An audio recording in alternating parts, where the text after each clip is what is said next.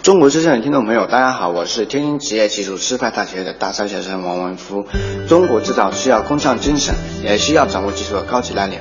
每当想到用我跟前的宋鸿机床加工出的零件，可能会跟随大飞机、火箭一起冲向蓝天，我就为我的职业感到自豪。爱于心，见于行。中国之声公益报时。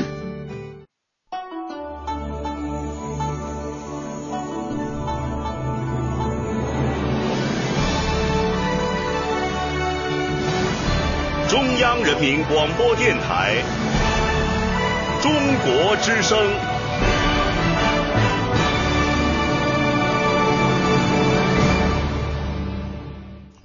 晚上好，听众朋友，现在为您播送二零一六年七月二十八号星期四最新一期电脑体育彩票的开奖结果。排列三第一六二零三期中奖号码为零四四，销量为一千三百二十七万。排列五第一六二零三期中奖号码为零四四八一，销量为八百六十万。感谢您收听。东风日产提醒您：夜景虽美，保持距离更美。激情七八月，尼桑全民运动会，动感单车 VR 体验冰爽来袭，购车更可享万元置换补贴。东风日产。哟，师傅，您换进口车了？哈哈，不是，我这新伙计啊是大运高端新 N 九系列牵引车，各系统升级优化，动力更强更省油，关键是啊，更稳更安全。大运重卡，重卡典范。喜迎六一国际儿童节，中国广播音像出版社再次为全国的小朋友们奉献礼物——小喇叭古代人物故事。小喇叭古代人物故事都有哪些人物呢？都是古代历史上的大人物，比如孔子、屈原、刘邦、项羽、李白、杜甫、岳飞等等。他们是古代帝王将相、文学家、思想家、军事家、神医。你听了这个，一定会增长很多古代人物和历史的知识的。哦，太棒了！我要爸爸妈妈给我买一套，一边听故事一边学知识。不是一套，是四套。小喇叭古代人物故事是系列专辑，一共四套，分为先秦篇、两汉篇、唐宋篇和明清篇。想要购买，请给中国广播音像出版社打电话，电话是零幺零八六零九二五幺幺零幺零六八零四五五八四，也可以登录中国广播网查询。手机上网流量不够用怎么办？关注微信公众号“央广手机流量”，三大运营商全网通用，价格超低，良心品质，值得信赖呀，亲！一般人我不告诉他。央广手机流量。一九七六年七月二十八日凌晨三点四十二分五十三秒，东经一百一十八点二度，北纬三十九点六度，唐山。地光闪射，地声轰鸣，房倒屋塌，地裂山崩。最恐怖的就是末日的感觉。哎呀，地震了，地震了！都扶着那个床，使劲的晃。哎，地震了！就刚一说这句话，就瘫了。百年城市建设夷为虚土，二十四万城乡居民一于瓦砾。妈妈，爸爸，不是你爸爸上单位去了，一会儿就来。一个贤惠可爱的妻子，突然在我的旁边，再有几分钟的时间，她就没了。在战胜灾难的日子里，八方支援，患难与共。在这戏里边听到广播中央避风店的完整的内容。我这料，这回我真的有救了。出来的时候，然后看那解放军的手都是血呀，指甲盖都掉下来。在重建家园的岁月里。自强不息，勇往直前。地震十天左右，咱们开始恢复生产，靠的全是人。财产损失那么多，留下来抗震精神，患难与共，百折不挠。重生，是砥砺心智、超拔苦难的力量，激荡起个人与时代的生命交响。唐山变化大，太大了，原来什么都没有，现在真是一个拔地而起的新唐山。中央人民广播电台纪念唐山大地震四十周年特别直播《凤凰涅槃》。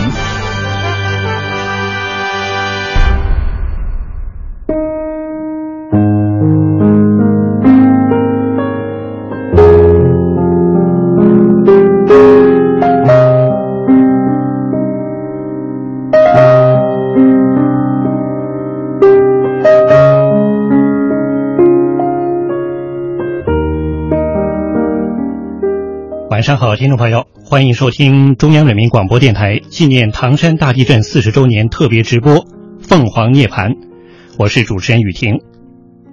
一九七六年七月二十八日凌晨三时四十二分，河北唐山发生了七点八级大地震。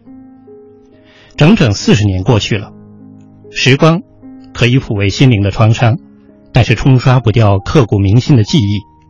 今天我们共同缅怀二十四万地震遇难同胞，致敬这座重生的城市。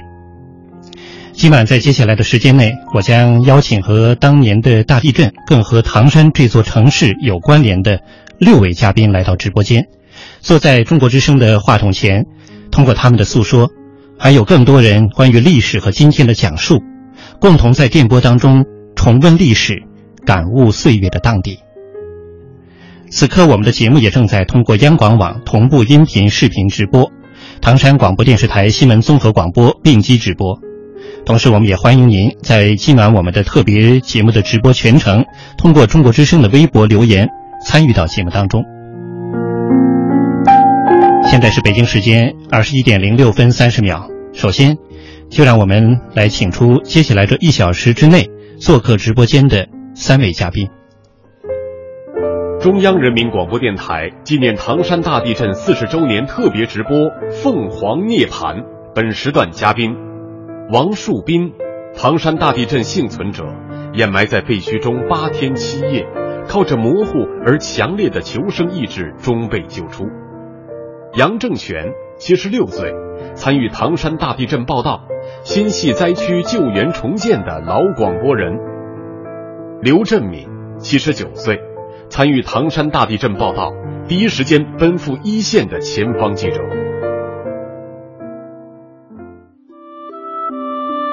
好，现在三位嘉宾已经来到了直播间。首先，请三位向全国的听众朋友打个招呼。各位听众朋友，大家好，我叫王树斌，来自唐山。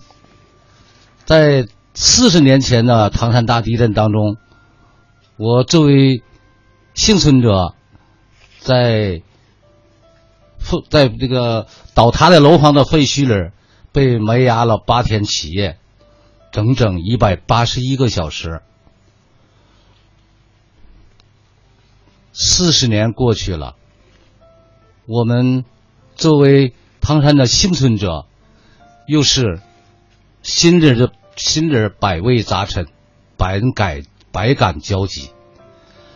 感到心里又是苦又是甜，甜的是我们又在在全在全国人民的大力支援下，在党中央无微不至的关怀下，我们唐山唐山人民呃今天都过上了幸福的生活。嗯，呃，作为作为幸存者，呃。是亲人解放军把我从这个死死亡的边缘抢救出来，抢救回来，使我获得了第二次生命。我又活过活过来了四十年，整整一万四千六百天。我注意到您记录这些时间非常的清晰，是呃，无论是小时数还是天数。对呀，对，今天非常欢迎您来到我们中国之声的直播间。向大家来讲述，我相信您也是众多呃幸存者还有他们的家人的代表。谢谢您来到电波当中，让我们来共同重温历史。谢谢您，也谢谢你。嗯，那我们来请出第二位嘉宾。嗯，听众朋友们晚上好，我是杨正全。在当年，也就是四十多年以前，唐山发生大地震的时候。我在中央人民广播电台任副台长，主管宣传工作，也同时就组织和实地考察、实地了解情况，做了唐山大地震的宣传报道工作。虽然四十年已经过去了，当时的情景是历历在目。今天谈起来，过去一时间许多的事情呢。都依然的鲜活的在我们广播人当中流传着。嗯，我想借这个今天借这个机会呢，嗯，能够介绍一下当年抗震救灾的一些情况。是，其实杨台长已经有一段时间没有回家了啊。呃，在这里也是我们广播人的荣幸，再次看到您回到我们的节目当中，来到直播间里，呃，共同来缅怀那那段历史，让我们来共同通过我们广播人的这样一个解读和讲述，呃，感悟那段历史当中的沉甸甸的部分，共同再来感受今天的生活。呃，杨台长今年已经七十六岁了，呃，但是我们今天另外一位嘉宾啊。呃，刘老师是我们直播间里的老大姐，刘老师马上，您刚才不断的说明年就八十了，嗯，是，呃，四十年过去了，但是呢，确实是当时的情况给我留下了很深的印象。嗯、刚才主持人说了，说是呃，当时我是到那个呃唐山去报道的，我觉得呢。嗯，我觉得我还不是呃中央人民广播电台呃去报道时间最长，嗯，呃做做节目最多的记者。当时是整个中央台有个报道组，嗯、我觉得我去是我广播记者的责任。嗯，当时您从北京到唐山去，呃，地震已经发生了有几天了哈？您是八月份去的啊？我是八月初去的，八月初去的，八、啊、月初去的。呃，其实那个去的时候是个晚上，也没路灯，黑乎乎的，到处一片。嗯，等着天亮以后一看，哎呀，唐山一片地震。所以当时呢，我突然脑子里头马上想起来汉语词典中有“废墟”两个字，因为我没有经历过战争，嗯、我不知道废墟是到底是怎么理解，嗯、一下子我就完全理解了。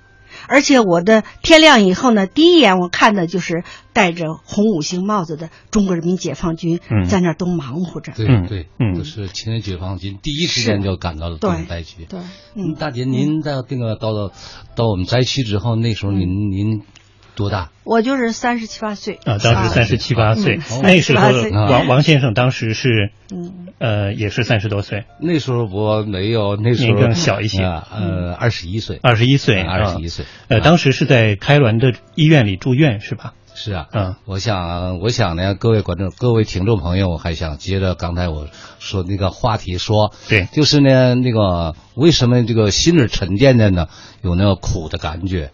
就是地震过去了四十年，这四十年，嗯，我们随着随着时间时光的流逝吧，我们一刻也没忘记这个唐山大地震，呃。我们亲人啊，我们那么多亲人离门而离我们而去，呃，作为我作为我来说，我的家里很多亲人，还有包括我的妻子，还有，嗯，就是我们唐山大地震，呃，死阵亡就是死伤二十四万多中的一员，所以我们心里是沉甸甸的，嗯，心里是嗯非常痛苦的，嗯。在唐山大地震四十周年，呃之际，我想，嗯、跟那些逝去的亲人们说，嗯、你们安息吧，你们在上天能看到的唐山是一个高楼大厦、街次林比，呃，风风景如画的凤凰城，你们。看到以后会感到欣慰的。嗯，这个词您用到这里，我相信是非常妥帖的，因为大家都是希望能够有这样一份欣慰在心中。四十年的时间过去了，当时的这些惨痛的经历，还有难以忘怀的这些画面，一定都会刻在。呃，经历过那场灾难的人们的脑海当中、心灵里面，这是一份难以磨灭的创伤。但是，我想更多的还是在当时留给人们印象最深刻的，呃，无论是我的两位老前辈，还是当时到一线去参与救援的解放军官兵，还有无数到那里去驰援的建设者。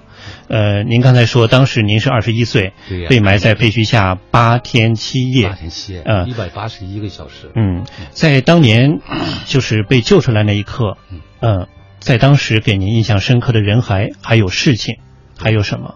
除了把您救出来的解放军战士之外，嗯，当我在在倒塌的楼房的废墟里被埋被埋压八天七夜之后。我被这个亲日解解放军发现之后，通过嗯，将近九个小时的呃废墟清理和和和抢和我和挖掘吧，呃，我呢被被被这这这个亲日解放军呃在这个死亡死亡的边缘上拉了回来。我最对我印象来说最深的当然是亲人解放军在我这个八天七夜的黑暗中给了我一缕生命的曙光，不断鼓励。对呀、嗯，还有那个怎么来坚持呢亲日解放军那个鲜红的帽徽和、呃领口的领口处的两个鲜红的领章，嗯相相同的那个领章，现在记得还很清楚。嗯啊，当时能够听到什么声音吗？或者在整个这段时间当中，能够听到灾区的声音，印象最深刻的是什么？也许啊，这也是支撑我这个顽强自救，顽强的把这个顽强自救吧，呃，这个的细心吧。嗯，当我在这个废墟下被埋牙的时候，呃，那时候已经不记得多少天了，因为伸手不见五指，嗯，看不到光线。呃，但是呢，我能听到这个废墟外边，这个电线杆上悬挂的大高音喇叭，这个播送着中央慰问电的声音。嗯，而且呢，这个还有呢，咱们呃广播电台在这个呃这个大喇叭大喇叭里边广播呃各各各省份各地区各都是全国人民吧。这个对这个我们整个灾区的这个慰问电，嗯。还有支援的什么这个就是是来的医疗队，嗯，哎呀，我都是通过在这个废墟里，我大家都能听得见，嗯。里边听得特别清楚，嗯。所以说当时呢，就是广播咱们广播电台的那个呃，包括中中央慰问电的声音，还有包括全国各省市的声音，各省市慰问电的声音，嗯，是支撑我能活下来，这个积极自救的一个呃一个那个细心吧。嗯，呃，当时您是二十一岁，在废墟下埋了八天七夜，听到的最多的是灾区的呃线杆上的这个广播里面的声音，呃，有党中央的慰问电，也有各地的。发来的这些慰问电支撑我们能够继续向前。现在想来也是啊，一九七六年，当时候呃不像现在，我们有电视、有网络啊、有手机、有这样的通讯，在那个年代的确。广播应该说是大家获取信息的一个最主要、最快捷的渠道。对，今天有没有想到四十年过后和这样两位当年的广播人在中央电台的直播间里相聚了？我感到很 很很高兴，而且很激动啊。嗯，啊那个二位老师是参加我们唐山抗震救灾的呃前线的呃咱们中央人民广播电台的那个领导和记者。我感到今天跟您二位见面，感到非常欣慰。为什么呢？就是因为你们的广播，你们中央人民广播电台的魏永健的声音，还有转播的那个各省市，这个给我们唐山魏永健的声音，支撑了我的这个是这个求盯着这个生存的信息吧，嗯，生存的信息，嗯、也呢激励了我们整个唐山人那一代，都说当时地震呐、这些幸存者吧，我们激励我们唐山人呢以后的呃抗震救灾，嗯，重建家园。真是，其实，在话筒前这一刻，我能感受到王树斌王老师的内心的这个激动啊。呃，在直播间里，我是年龄最小的，虽然我也是已经过了不惑之年，但是我也是心头有这份波澜。其实今年真是一个非常难得的时点，这里也特别想问问呃杨台长，呃郑泉台长，当年您作为广播人去一线参与这样的报道，指挥当时的这个抗震救灾报道，有没有也想到？在四十年后这一刻，坐到了中国之声的直播间里，面对当时的这样一位听众，他当时埋在废墟下面八天七夜，您想对他还有其他唐山人说点什么？刚才讲的这个在废墟当中埋了八天七夜呢，我记忆非常的深刻。嗯，因为当时作为一种奇迹来进行报道的。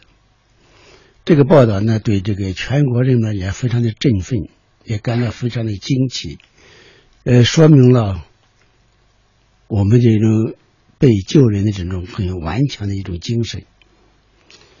当年来讲，会议广播在地震当中的作用，跟当时的情况有一些关系。嗯，因为在当时各种媒体呢，还不是像现在这么发达。嗯，广播呢是最迅速、最广泛的、最便捷、最便捷的一种媒体。对，它可以呢把中央的声音、各种信息、抗震的消息，准确的、及时的传播到当年受灾的广大的人民群众当中，嗯，传播到全国当中去。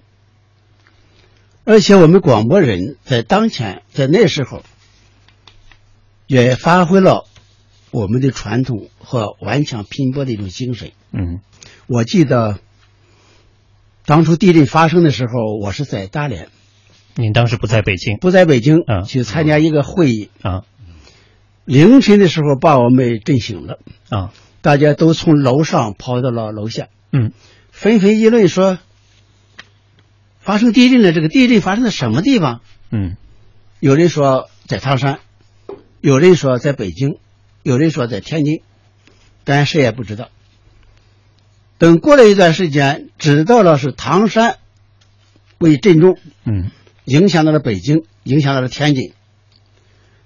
这时候呢，我们开会的很多人都涌向了电话局，嗯，都想打电话问一问机关的情况，问一问家人的情况，问一问当地的情况。大家都很着急哈，因为那时候没有其他的信息传递的工具，对，所以都在涌到了电话机，排队排的很长。嗯，我最关心的呢，就是我们中央人民广播电台到底怎么样了，我们的节目是不是正好有没有声音？嗯广播怎么样了？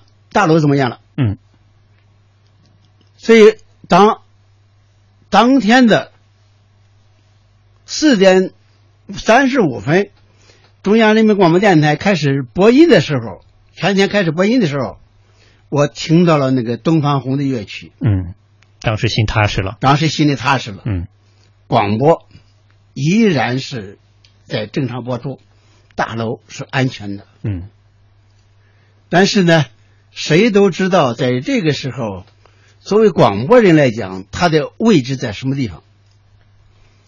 报道抗震救灾是一个最紧急的中心的任务。嗯，也知道广播电台会忙成一个什么样子，所以我就急需要回到北京。当我回到北京的时候，看到一切都变了，从机场到广播大楼，满地的都是抗震棚，嗯。满地的都是那个塑料棚，跟过去是完全不一样。嗯，等我到了大楼的时候，我们的电台的工作人员都已经在大楼外边的棚子里边，塑料布下面，在砖头和木凳子、木棍子之间，在那里坐着写稿子了。嗯在家的主持工作的台副台长张东兴同志告诉我，说，在早晨七点这四点多地震发生的时候，那正好是中央人民广播电台新闻和报纸这要节目编播人员上班的时候。对，因为我们来讲，平时都是三点钟开始上班，三点半人到齐，四点多钟呢都要这个开始研究编编辑情况。嗯，正好那一段是刚刚上班，有些人还在路上。那老台长，那时候北京人也那个震感也感到挺强烈吗？震感非常的强，就像火车火车来了一样。当时刘老师在北京，我给你讲一下，我一个我听到的，就是当时候呢，整个的玻璃就晃到那咔哧咔哧的响。嗯，我到北京过了好多天以后，那个余震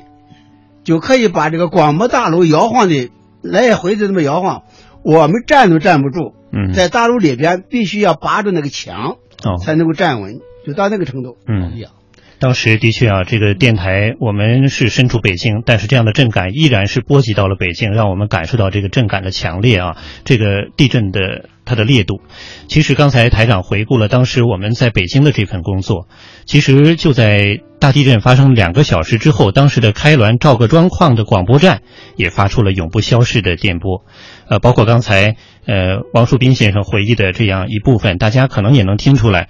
其实我们几位嘉宾每个人都是底气十足的，在今天听来声音依然是让人感觉振聋发聩。我们来听一小段报道，这个报道的录音片段，其中的内容有好多回顾了是当年在灾区一线的广播的声音。当然一开始也有王树斌，呃，您的声音，我们一起来听听。待了好长时间。在我的床下呢，广播着这个中央慰问电的声音啊，什么广播着这些那个抗震救灾呀，是重建家园什么的，我完整的在下边都能听见。一九七六年七月二十二日，刚初中毕业的刘东明因为酷爱播音被区广播站选中。当年他只有十六岁，工作还不到一周，一场突如其来的地震袭击了唐山这座工业重镇。当时正在家里睡觉的刘东明也被剧烈的晃动所惊醒。当时屋里摆放的一对木箱刚好扛住了塌下来的房梁，也让刘东明逃过了一劫。我二哥呢，当时呢，扶着我妈先出去了。一出去以后，那真是狼哭鬼叫啊，真是哭声的一片。三天之后，砖头瓦砾中突然传出一段声音，吸引了刘东明的注意。不知道谁家有个小半导体，隐隐约约传出来。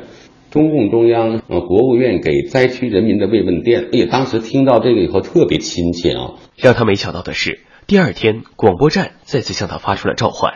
街道办事处范围内，就就就来了一位搞宣传的干部啊，就找到我老母亲，咱们办事处要组织宣传，他赶紧上办事处吧，我就去了。哎，我刚到办事处那儿，正好我们区里的政治处领导，这小刘赶紧跟我们走，跟我们走。在区抗震救灾指挥部报道的第二天。刘东明就和一位女播音员坐上了幺三零敞篷汽车，开始手拿干电池喇叭，顶着烈日沿街串巷，反复播读宣传中央慰问电，最多一天要播上一百多遍。就是报纸，就读那张中共中央给灾区人民的慰问电，口干舌燥，念完以后，嗯，我们喝的水就是防空洞的水，就口压缩饼干。尽管如此。能够在经历这么大的灾难之后，听到党中央关怀的声音，犹如黑暗中点亮的一盏明灯，让当时的唐山人民备受鼓舞，热泪盈眶。不过，这种走街串巷的宣传方式毕竟收效有限，领导决定必须抓紧恢复简易的有线广播。看看哪个电线杆的喇叭还还能保存，把线接上。可是机器设备全砸到里边了。哎，我们有一个电工，他就把几组设备哎拆了。然后呢，把能用的件组在一起，这么就简简单单组，哎，组装了一台发射机。一座简易广播站终于在废墟上建立起来。东方红、绣金匾，一首首乐曲又开始通过街头电线杆上的大喇叭响彻全区，给灾区人民带来心底的温暖和鼓舞。不过，走进刘东明他们的播音间，才会发现这份鼓舞的源泉是那么的简陋。一个军用帐篷里，既是我们那个女播音员的宿舍。又是我俩的录音间，又是我俩的播出间，唯有一台破电扇，还得给这个发射机给他吹着，因为他过热以后，他不能工作呀。中央人民广播电台纪念唐山大地震四十周年特别直播《凤凰涅槃》。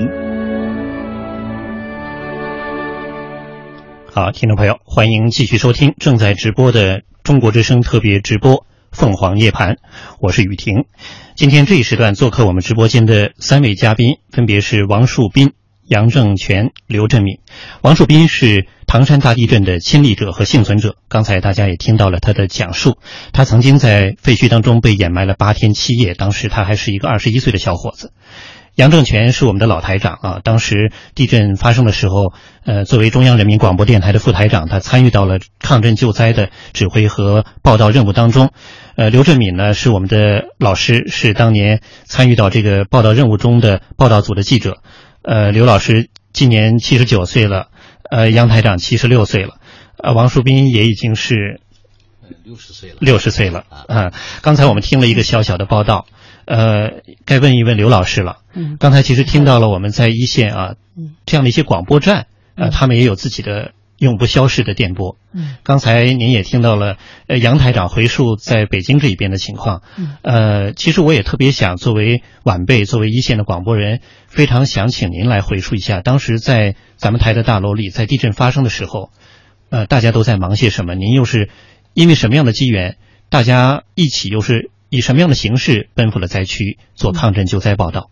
嗯那我刚才听完广播站的录音和刚才台长和王树斌的讲话，我都觉得我们广播人就是一个责任。嗯，我什么都没想。嗯，地震以后，刚才台长说了，嗯，他们那个上早班的人照样上早班。嗯，我也是，到八点钟我骑着自行车就来了。来了以后呢，因为我是搞。实施政治采访的，当时那个中办和国务院的办公室那个都停止了一切活动，大家都全国上下都去那个抗震救灾去了，所以我的采访范围没有了。那么我呢，就是开始的就在帮厨食堂里头摘菜呀，呃，帮助炊事员买饭呐，搞卫生啊。后来听说中央台有个报道组，哎呦，赶快就主动申请。要求参加，要求参加，哎，报名了啊！结结果来的来的时候是这个小车吧，晚上嗯，把我和另外一个男记者叫罗关兴的送到唐山，哎，一路上黑乎乎的，啥也看不见。结果到唐山以后呢，天蒙蒙亮，一片废墟啊，一片废墟啊，那简直是真是真是没没法看了。呃呃，条件也呃，刚才王树斌也讲到了。当时的条件很艰苦，确实很艰苦。你说我一个记者，一个女记者，没有女宿舍，嗯，别的新闻单位有没有女记者我也不知道。那一个大帐篷的，一边就是住两边挨着墙，两边行李床，那二十多个全是男的，没办法，我说我就住这儿吧，就住到门口。呃，那个晚上睡觉的时候还可以给我们的站长，那个还有那个同事们一块商量。哎，明儿咱们上哪儿去采访啊？而且我门口有个大烟囱，嗯，当时余震呢就不断，也也确实也也挺也挺危险的。另外，女同志嘛，她总是要希望有点水啊什么的，可是住到那个大帐篷里头就没有这个条件，嗯，所以二十多天一直一直是合衣而卧，就是那样。但是我觉得做一个广播人，嗯，就当时就没有考虑那么多，就是一份责任。啊，就是个责任。对，你比如我们到那个丰丰南县去采访吧，早晨就发了几块饼干，啊，哎，我也不觉得怎么少，也不觉得没有水就怎么着。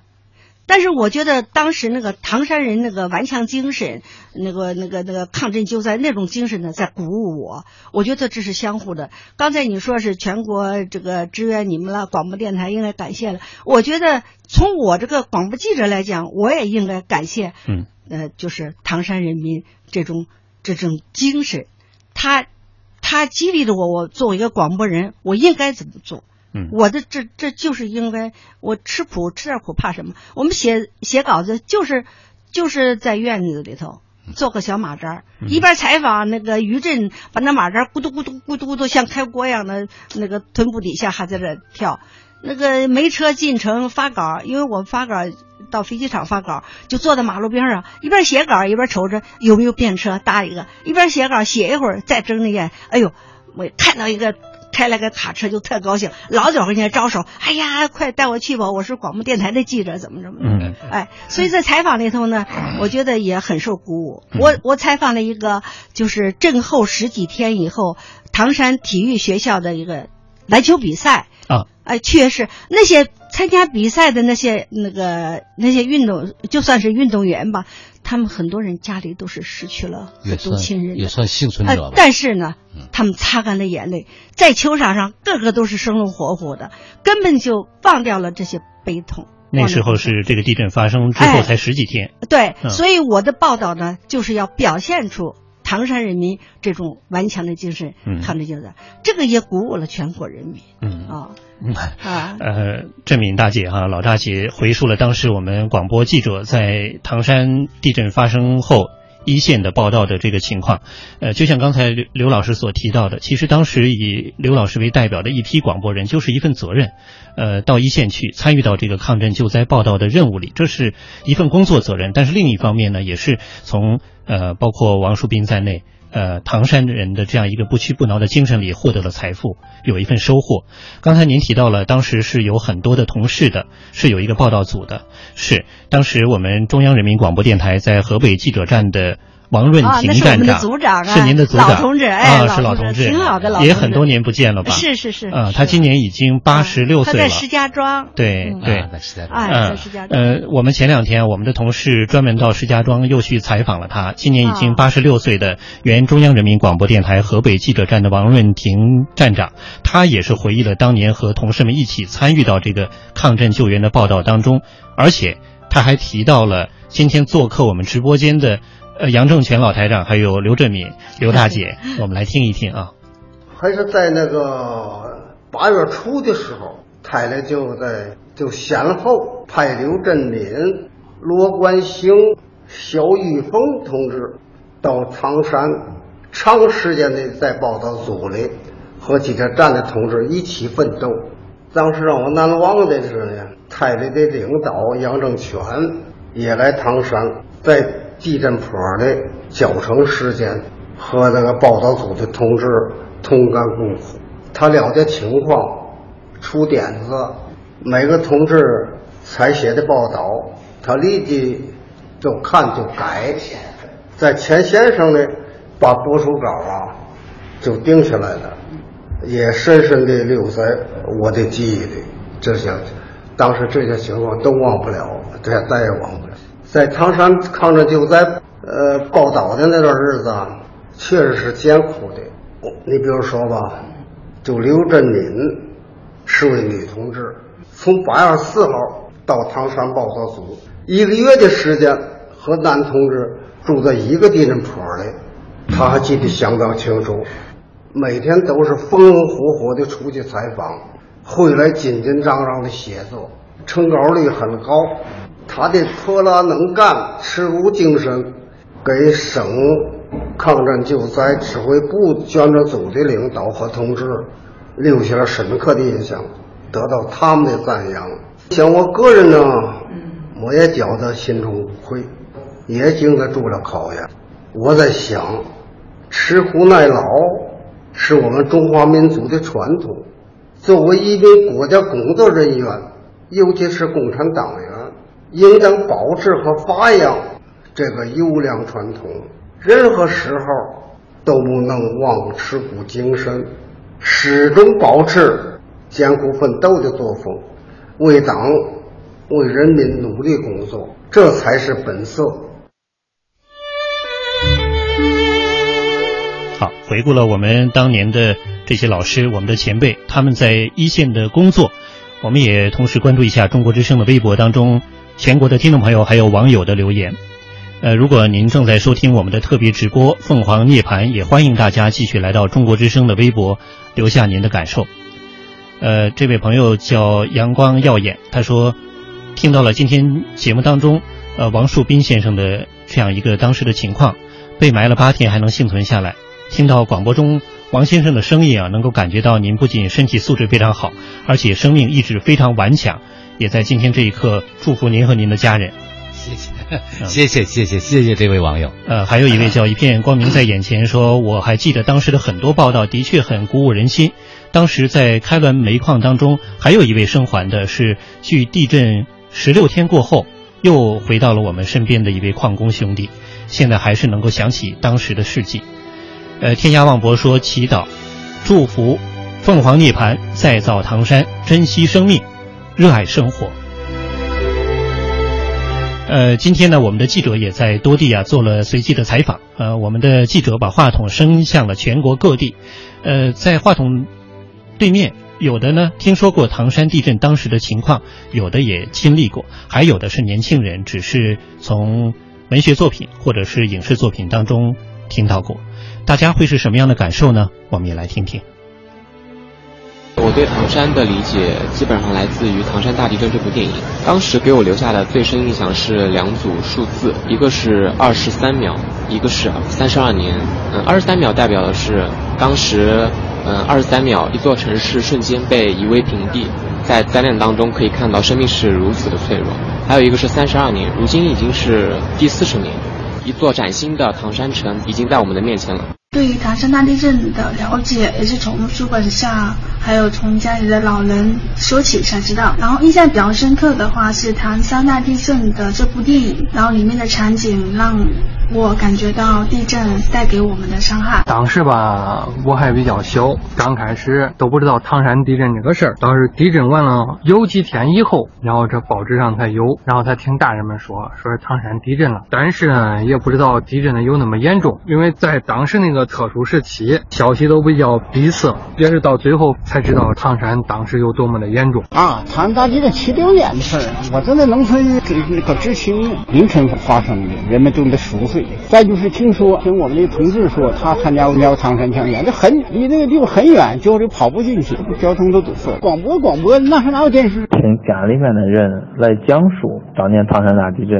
是如何的惨烈，救援的难度非常的大，对这种地质灾害有深刻的之后，平常都会很关注这方面的消息。像去年去秦皇岛旅游的时候，家里人还专门说咱去唐山看看，看看唐山现在是什么样的情况。开车过去之后一看，高楼林立，跟过去肯定是天翻地覆的变化，感觉到很欣慰。那时候四十年前跟现在比啊，在人力啊、物力啊，还有财力的这方各方面救援上面呢，还是有很大的差距的。再看我们现在，不管是官方的还是民间的救援工作，都进行的非常的及时，而且非。非常的有效，这就体现了几十年来我国的迅速发展，体现了我国人民的团结一心、众志成城，正应了那句话，就是一方有难八方支援嘛。那个时候主要看中央特别重视是吧，主要是军队去的特别快，尤其体现出咱们国家老百姓有事军队冲到第一线，那是最突出的，实际上都不不太多。那时候广播吧，接到中央的命令以后，咱们很快就滚动式的进行播出，而且呢向全国进行来来说，向世界来进行宣布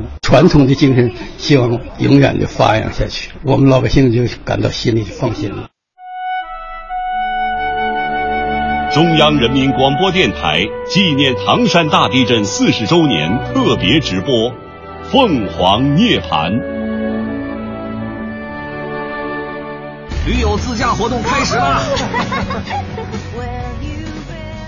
哎呀。自打上次自驾游遇上泥石流，我都有心理阴影了啊！怎么回事啊？讲讲。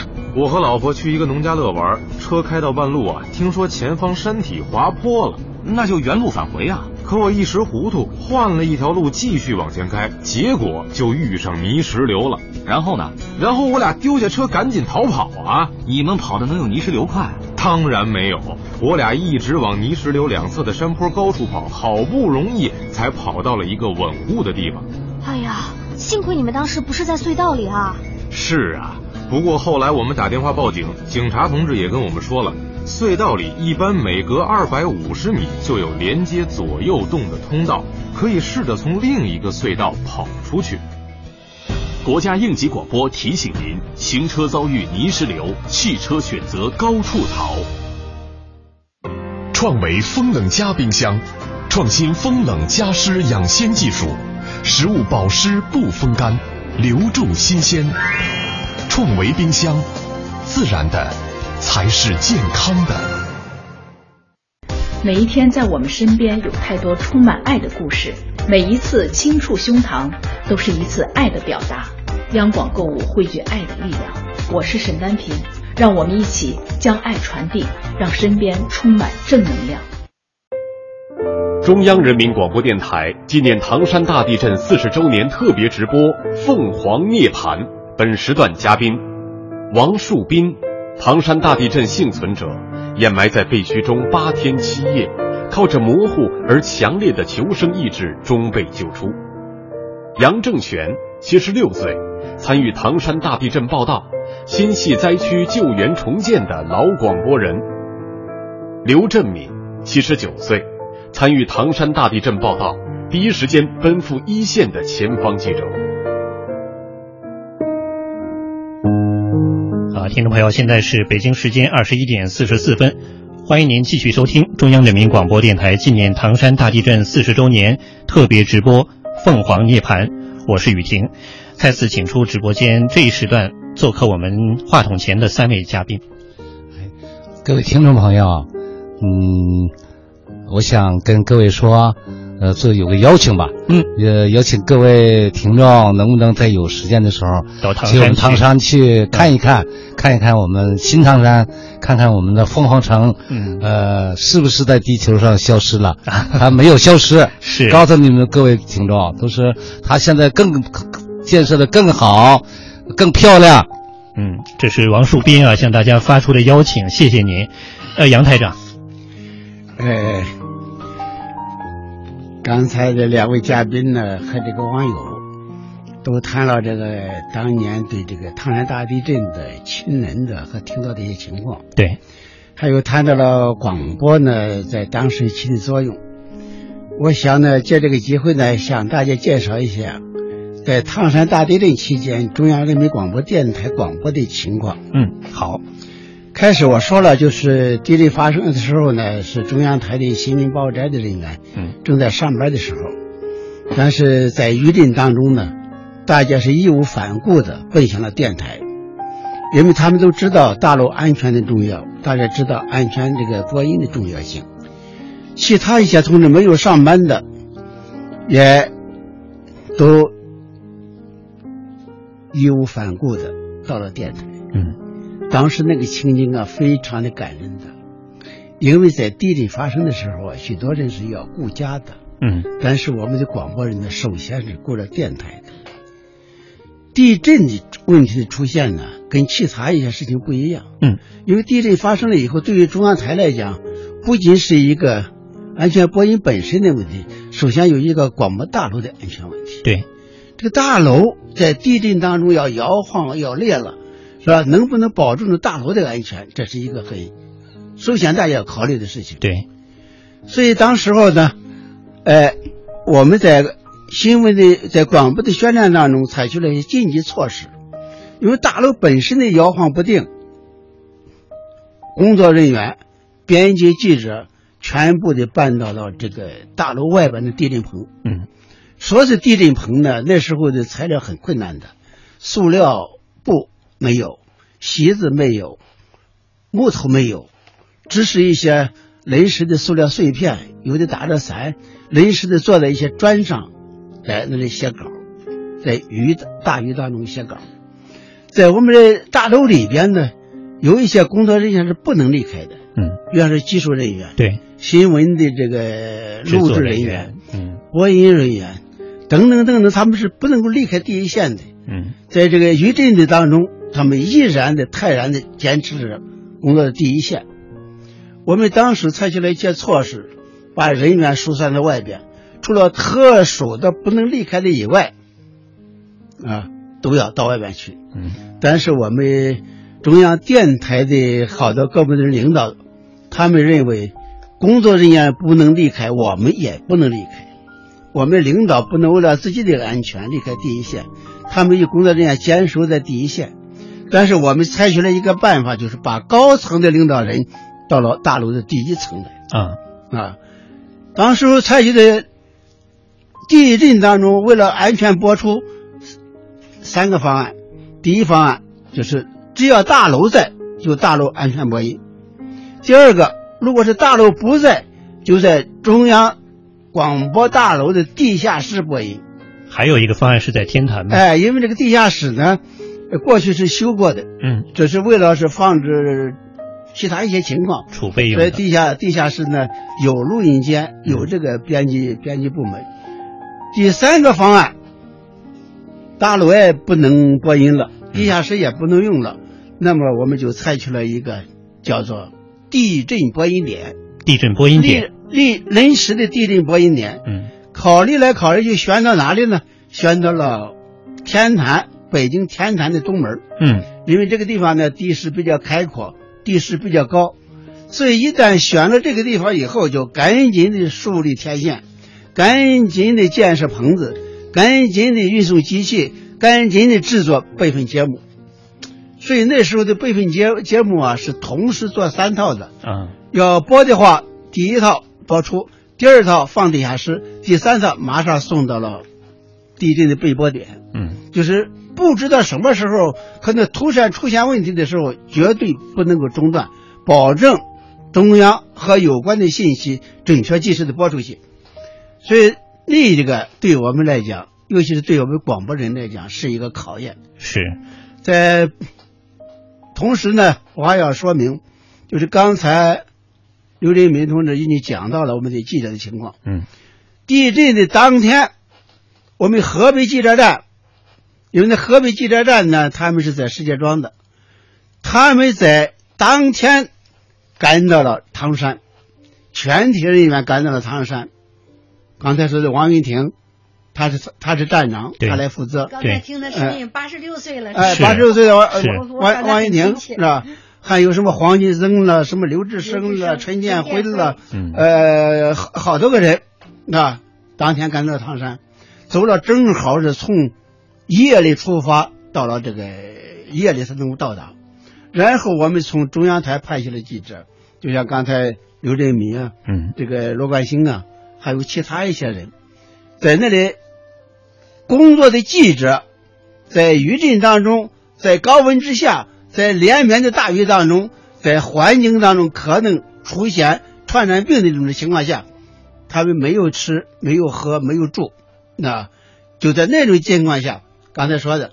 靠全国支援的饼干，靠全国支援的什么东西？有时候最好的时候，当地落个大饼，啊，住在这个棚子里，喝着这个这个当年的那个那个那个害怕又污染的水，嗯，一直在这工工作当中，嗯，所以游泳池里边的水，哎，游泳池里边的水啊，可能，所以过了几天呢，我去看望他们，嗯，看望他们呢，我真惊讶了。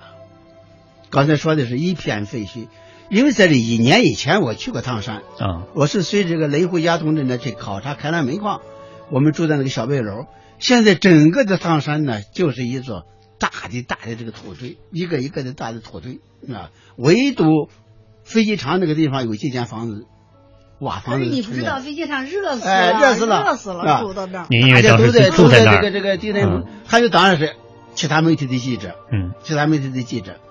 所以我们看到刚才说我们的解放军啊，我们的医护人员，那是真值得我们是值得我们是赞佩的。是，我们在一些重大的一些应急的事件当当中，首先是我们的解放军，我们的医护人员是冲到第一线的。嗯，那，要没有他们的话，绝对是不可能那么的及时，那么的这个那个这个安排的那么周到。你比方说。大家很担心灾后出现疫情，嗯，就在整个唐山市，穿着这个白大褂的医生，部队的那那那医院的医生，都在那里戴着口罩，是来回的喷药，上边有直升飞机撒药，是底下来回的喷药，对，啊，就放着那种大灾后的大，还有我们从北京到唐山，走了是整整的一天，从早晨到深夜走了一天。路上的运送的物资，各各地的支援，四面八方的支援，各种各样的物资，从食品、粮食到这个到这个水，还有到这个帐篷，还有到这个啊竹竿子，那个那个那个那个呃各各种各样的木料，嗯，什么样的凡是地震当中需要的，恢复当中需要的，他们都。从全国各地无私的在这捐献，啊，当时我们呢，因为是广播呢，影响比较大，嗯，所以我们是竭力的发挥我们记者的作用。到抗震救灾结束以后，在人民大会堂举行表彰大会的时候，我们中央人民广播电台赴唐山的记者组被评为。先进的记者组得到了嘉奖，这应该成为一个国家记忆。哎，当时刘老师也是其中一员，载入广播史册应该。嗯，就是王文婷同志代表他们去上台领奖的。嗯啊，以后呢，我当然经常的去去去唐山。当时我们喊出了个口号，啊，要重新建设一个新的唐山。喊这个口号的时候呢，我们。老实说，底气是并不足的，认为是想象的是一种口号，国外没有人相信。可是到今天，我们的唐山大家看到了一个现代化的，一个各方面啊，这个环境优美的、生活安定的这样一个新的唐山，屹立在我们的这个旧唐山的废墟的基础上，被联合国啊命名为呃适合人居住的一个荣誉奖。两位老广播人特别了解新唐山。我们关刚心唐才山呢，王先生其实向大家发出邀请了，说欢迎大家来今天的唐山看一看。嗯其实今天我们在这里抚今追昔啊，在缅怀当时的那段历史，就是为了我们明天的生活更美好。刚才您我注意到是非常开怀的，向大家非常自信的来邀请我们去唐山看一看。嗯看一看我们美丽的唐山。嗯嗯，呃，在微博中啊，这位朋友叫 ZX 二他说听了你们的节目，同为记者，同为广播人，希望能够把这样的精神传递下去。呃，大美唐山，大爱无疆。我觉得用这样的精神，让我们能够继续向前。京城雨然说，七一之前，我曾经去了唐山和开滦煤矿，还参观了地震纪念馆，还有唐山城市规划馆。这是我第一次去唐山，真心感受到唐山这四十年真是不易。唐山人伟大，当年的电波还有中央的声音，包括。各地的驰援，激励着灾区人民。唐山人加油，广播人加油，也谢谢您哈。呃 是，呃，其实刚才呃杨台长啊向大家回忆的这些内容，我在手里也拿到了当时在天坛苹果园临时待播点的节目时间表，而且当时呃杨台长写了一本叫《我与广播》，里面就特别有一章。完整记录了中央人民广播电台当时的这个报道的任务啊！今天我们在央广网也有视频直播啊，啊，大家也能够通过这个视频呢看到我手中拿到这本书。其实说到这儿，呃也特别想再请呃刘老师，呃郑敏大姐，刚才王树斌先生向大家发出了邀请，嗯，请您也代替我们广播人一起来向全国的听众说一说，怎么样让我们去感受今天这个新唐山，珍视我们当下的生活。嗯，我我给说一个情况吧，嗯就是我在唐山采访的时候，一滴眼泪都没有掉过。嗯为什么呢？嗯，因为我也顾不上。呃，另外那个唐山人呢，他他本身家家都是那样子，我觉得是也麻木了。见面打招呼就是，哎呦，你还活着？嗯呃，哎呦，你家死几口啊？就是这样子，很平常一句话，所以我都没有掉过眼泪。我的采访对象也没没有掉过眼泪，但是三十周年的时候，嗯，呃，我是呃那个唐山人民政府邀请我去参加了他们的纪念活动以后，我看到了新唐山的面貌，嗯看到了它的嗯马路，看到了它的大楼，看到它的那个美丽的公园以后啊，还有就是墙上的那个抗震的名单，嗯，我掉眼泪了。这个时候掉眼泪了哎。这个时候我就掉眼泪了，我就想了很多很多，就我就是说，一个就是说，哎呦，当时的那么一片废墟，经过了这三十年的奋斗，唐山人民的精神，你看有多好啊！还这个那个全全唐山都发动起来，人人为这个建这个新唐山而努力建设着，所以我就很激动。另外呢，我看到那个地震那些名单里头，我就为我的同胞们惋惜，就三十年。那么现在呢是四十周年了，是又一个十年过去了，我又听到了很多好消息。别看我没有去，但是我就很关心这个唐山，是。毕竟是我自己亲眼见过的。嗯，你看现在原来我们唐山就是个黑煤都城市，对。现在是往那个蓝色海蓝色城市来过渡，它都是从海上去看。然后我们的首钢也在这儿，而且我也看到那那个草莓店儿对那个建那个建设，对呀、呃，居然还被联合国啊得了联合国的人居荣誉奖。这和当时这个废墟一对比是想不出来的。也也，他当时那个废墟建那个公园非常的漂亮。嗯，另外呢，还得了个迪拜的一个呃一个奖，还还还搞一个世呃世世博园。嗯，那对，现在我们唐山正在他搞个世博园呃世界园艺博览会，世界世界园艺园艺会会博博览会，这很不容易的呀。对哎，唐山觉得呢，所以我看到这个呃，在我们这个华北平原的东部，一个新崛起的唐山，这个有那那个呃兴起了以后啊，嗯我感到很振奋。嗯我感到说。呃，再一个就是我为我们的广播，嗯，我确实是为我们的广播骄傲。我们中央人民广播台有这个这个全台啊，不管是老广播还是新广，尤其是我今天看到很多年轻的广播友，我特别高兴。那个，我就觉得，哎呀，我们的广播事业啊还是大有前途啊。是吧？我们这广播在，尤其是在一那个，你像汶川地震的、突发事件的啊，国际上那些事情，我们广播照样起能够起起作用。嗯，所以我就觉得，作为无论是作为老广播也好，或者在在座的一些年轻的广播也好，我们大家都要继续的来奋斗。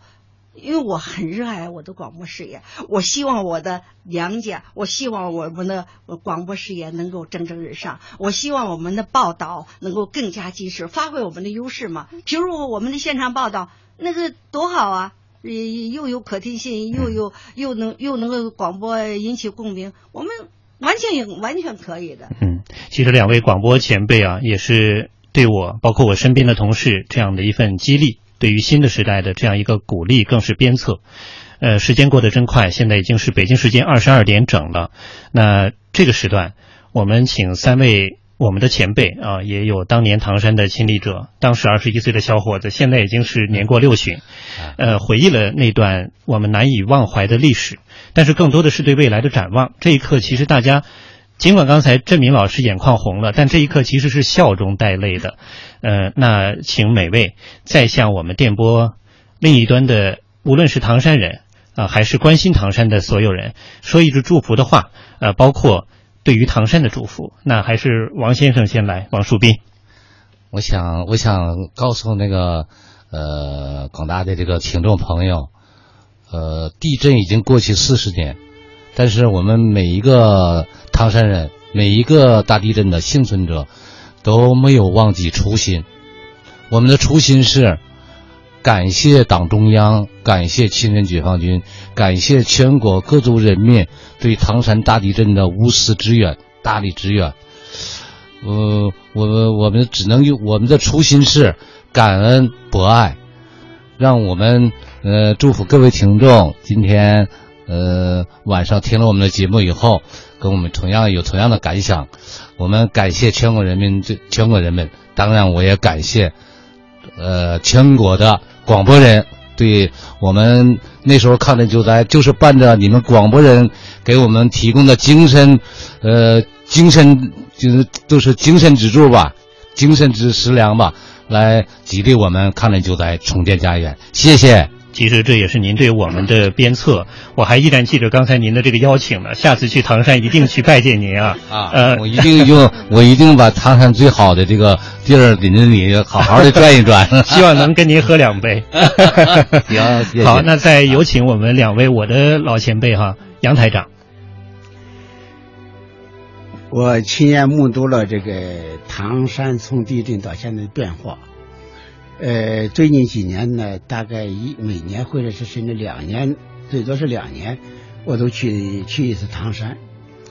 所以从这个变化当中呢，我感受到唐山人民的这种奋发图强的这样一个力量，我也感受到了我们的国家、我们的人民、我们这个民族，他艰苦奋斗的这样一个力量，这是我们很好的一个传统。所以最最近几年以来，又不断的发生了一些大的自然灾害，这些我们很难以避免。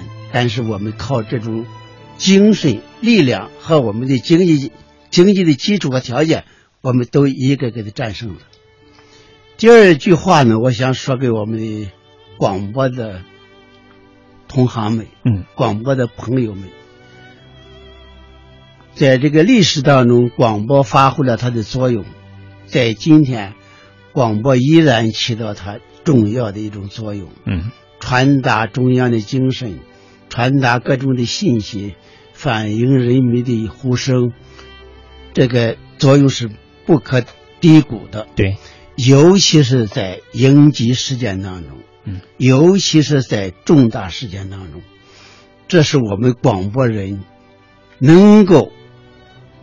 做出贵贡献的一个最好、最重要的一个时机，我们要增强我们的自信，我们要努力的工作，我们把每一件事情都会做得更好。谢谢，也谢谢我们的听众。谢谢我们的老台长哈，杨正全。台长，谢谢您对我们的鞭策，我们一定会牢记在心头。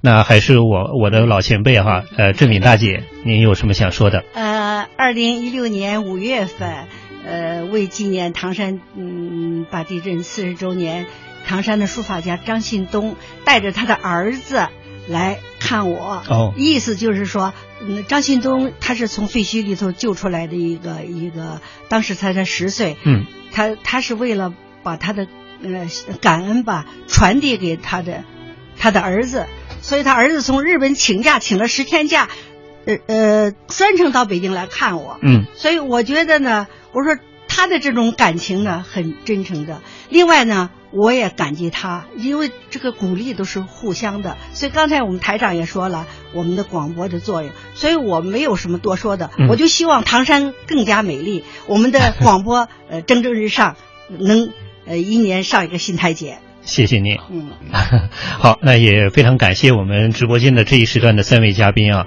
呃，还是再次祝福王树斌还有您身边的家人，所有唐山人生活越来越幸福，唐山越来越美丽。谢谢，谢谢。我当然我也代表唐山人，谢谢呃广播人对我们唐山人的祝福，谢谢。呃，也感谢我的两位老前辈啊，杨正全台长还有刘振敏大姐，谢谢。呃，听众朋友千万别走开，稍后呢，我们还有三位唐山人继续走进直播间。其实，在缅怀之际啊，我们可能更多的还是要再来回溯当年那个年代，在那样一个时刻当中，让我们难以忘怀的镜头，包括刚才我们三位嘉宾所提及的，在第一线抗震救灾、拯救生命的人。在唐山大地震发生当天，在第二炮兵某团服役的副排长黄素带领战士们火速赶赴了灾区。后来，这十八名官兵的英勇的救人事迹被誉为“十八棵青松”。那他们演绎的是什么样的故事呢？这个时间，我们来听一个我们记者带来的录音特写：“十八棵青松相机而动。”一九七六年，黄素所在的第二炮兵某团驻扎在距离唐山市区二十多公里的丰润县。地震前一夜，二十二岁的黄素正好是值班干部。哎呀，那天特别热，怎么也睡不着觉。你去跟跟连里说一说，就推迟点熄灯，推迟半个小时。十点半熄灯，可还是热的睡不着。黄素和几个排干部一直到夜里十二点才陆续进屋睡觉。睡梦当中，一阵剧烈的晃动把他给惊醒了。一翻下床来，脚往鞋里头一伸，抽我就一跑着走，说你就看着对面屋顶的石头、砖头哇呱就往下掉。哎呦，才知道地震了。由于部队的房屋顶部较轻，架构稳定，抗震性比较好，而且丰润县也不在地震带上，震级轻一些。营区里只有几名战士受了轻伤。地震发生之后，部队迅速将武器转移到室外。清晨刚忙活完，上级的命令就来了。在外面吹号，紧急的号在任何情况下你就得行动啊！现在的地震震中是唐山市，赶紧上车，车都在那排好了，让我们找唐山市委市政府。上午八点左右，三十多台解放卡车急速向唐山进发。一个小时后，先头部队开进了唐山市区一个叫钓鱼台的地方。黄素和战士们被眼前的场景镇住了。原来我们去唐山那个楼房都挺好，全平了，全是砖头瓦砾。刚才人家老百姓把车砰一下给拦住了，赶紧解放军呢，那个楼上有人呢，赶紧去拔呀！灾民们看到有解放军的车队开了过来，纷纷从地上爬了起来，互相告慰着：“解放军来了，部队来了，我们有救了。”黄素看到这种情况，和几个干部商量决定，他们一车十八个官兵，反正到哪儿都是救人，咱们就在这里开始吧。三层楼都塌成一层半了，顺着个窗台啪就上去了。这妇女大概四十来岁，哎呀，在那边叫：“赶紧来救我呀！”我说：“我们来了，啊，来救你的，别慌啊！”带着那个锹镐根本就没啥用，一看拿手吧，慢慢的一点一点的把那个楼板给它弄起来。足足花了两个多小时，这名妇女才被成功的救出来。这个时候，黄素看到公路上不断有本地和外地号牌的空卡车向市区外驶出，他灵机一动，立刻向战士下达了命令：拿这个旗儿啊，我说你见到车给我拦住，停住，准备装伤员，准备抢救伤员，上抬，先抬重的，后抬轻的。你们抬了以后不行啊，这这这往哪送啊？我说我告诉你啊，你往玉田顺这个路往北京方向，再一个那边有遵化，都有医院，你就就往那送啊！你必须送到，你看车辆多少个？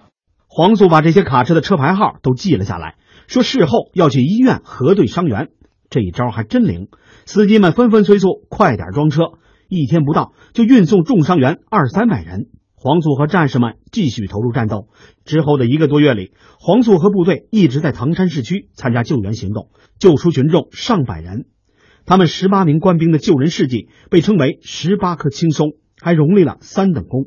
提到这儿，今年六十二岁的黄素眼睛里发出了坚毅的光芒。灵活处置，救人还送伤员。沙家浜郭建光在芦苇荡里坚持嘛，就十八个伤病员。其中有一段唱法是：“我们十八个伤病员要成为十八个轻松，正好我们也十八个人，所以说给我们整个十八个轻松。”中央人民广播电台纪念唐山大地震四十周年特别直播《凤凰涅槃》。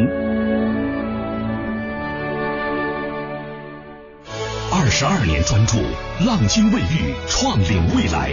浪金卫浴全国联动千店聚会，七月二十一号至七月三十一号，慕斯天猫旗舰店联合全国两千六百多家专卖店，邀您共襄品牌盛典。富奥斯专注门窗匠心制造，富奥斯安全家，我选它。洞悉趋势，领创潮流，一汽大众全新一代迈腾为您整点报时。大自然地板零泉制造新品健康上市，零泉添加，零泉污染，由于一零级，为爱升级，健康好地板，我爱大自然。哎呀，师傅师傅，您刷漆不戴口罩？哈哈，这是花王水漆。亚振米兰世博中国馆全球合作伙伴，好家具可以传世。Azenis 亚振家具。选择好吊顶，向荣升看齐。荣升集成吊顶，万家乐 X 七中央热水，不改装修，无需不管。万家乐，乐万家。夏日狂欢，九牧花洒节冰爽特惠，让您清爽一下。九牧。讨厌这工作。要把你的工作搞砸，很简单，请按以下步骤操作。第一步，把工作态度调到最低档。这不是我该做的，这跟我没有关系啊。第二步，变得自卑或者自大。老板，我有一不太成熟的想法。就这点活，我用脚都能干完。第三步，在办公室散布恶毒的空气。别理他，他那点小算盘，谁不知道？切。他就是小人得志嘛。最后一步必杀技。我讨厌这份工作。如果不想这样，其实也很简单。职场不是战场，工作也是生活。爱上工作，乐享幸福。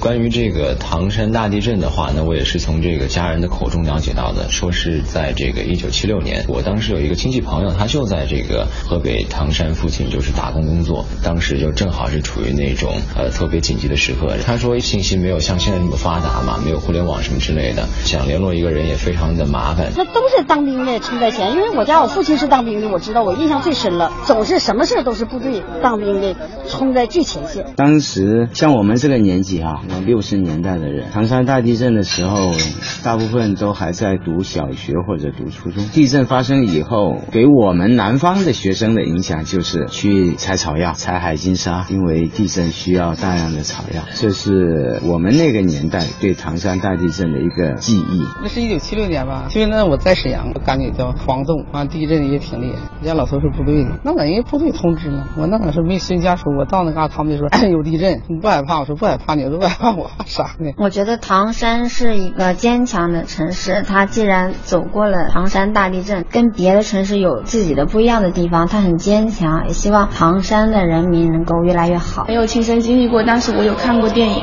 嗯，很感动，就是那个救援嘛，第一时间说把这个消息进行互相的一个传递，也能让救援得到就是更快的一个速度吧。可能当时有一些通讯上是因为那个灾区肯定会受到一些影响，但是我们这个。个广播肯定也起到了一个非常重要的作用，保持了一个联系嘛。在当时唐山地震的时候，就在那仅仅的二十三秒之内，整个唐山就被夷为了平地，各个方面都受到了很大的损失。可以看到现在的唐山，相当于是一次涅槃重生，也可以看出我们国家在不断的努力、不断的发展，然后希望以后我们国家可以越来越好，更加强大。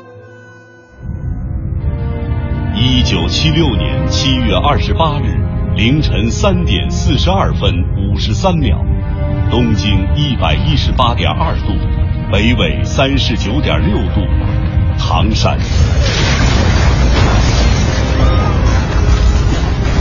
地光闪射，地声轰鸣，房倒屋塌，地裂山崩。最恐怖的一种末日的感觉。哎呀，地震了，地震了，都扶着那个床，使劲的晃。地震了，就赶紧说这句话就瘫了。百年城市建设夷为虚土，二十四万城乡居民一于瓦砾。妈妈，八年不是你爸爸上单位去了，一会儿就来。一个贤惠可爱的妻子，突然在我的旁边，再有几分钟的时间，她就没了。在战胜灾难的日子里，八方支援，患难与共。在这戏里边听到广播中央慰问电的完整的内容。我觉得这回我真的有救了。出来的时候，然后看见解放军的手都是血呀，指甲盖都掉了。在重建家园的岁月里，自强不息，勇往直前。地震十天左右，咱们开始恢复生产，靠的全是人。财产损失那么多，留下来抗震精神，患难与共，百折不挠。重生是砥砺心智、超拔苦难的力量，激荡起个人与时代的生命交响。唐山变化大，太大了，原来什么都没有，现在真是一个拔地而起的新唐山。中央人民广播电台纪念唐山大地震四十周年特别直播《凤凰涅槃》。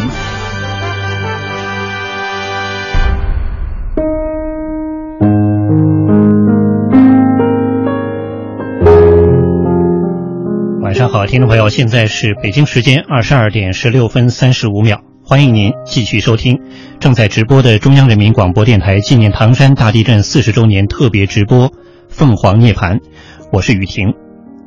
一九七六年七月二十八日凌晨三时四十二分，河北唐山发生了七点八级大地震，整整四十年时间过去了，时光可以抚慰心灵的创伤，但是冲刷不掉刻骨铭心的回忆。今天在这里，我们共同缅怀二十四万地震遇难同胞，也同时致敬这座重生的城市。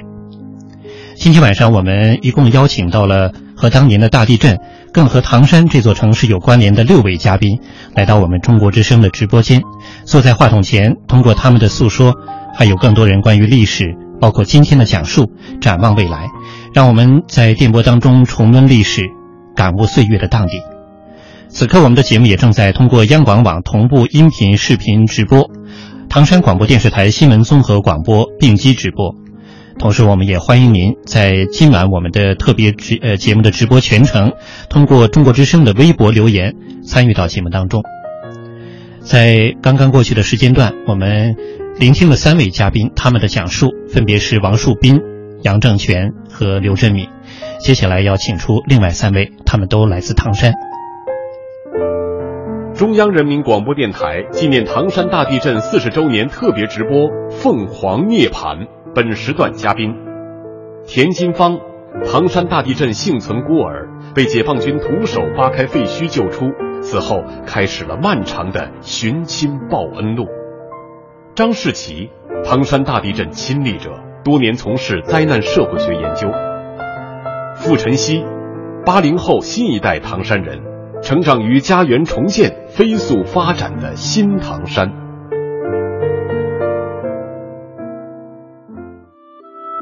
好，现在三位嘉宾已经坐在了直播间，我们有请三位。听众朋友们，我叫田金芳，来自河北唐山，欢迎您。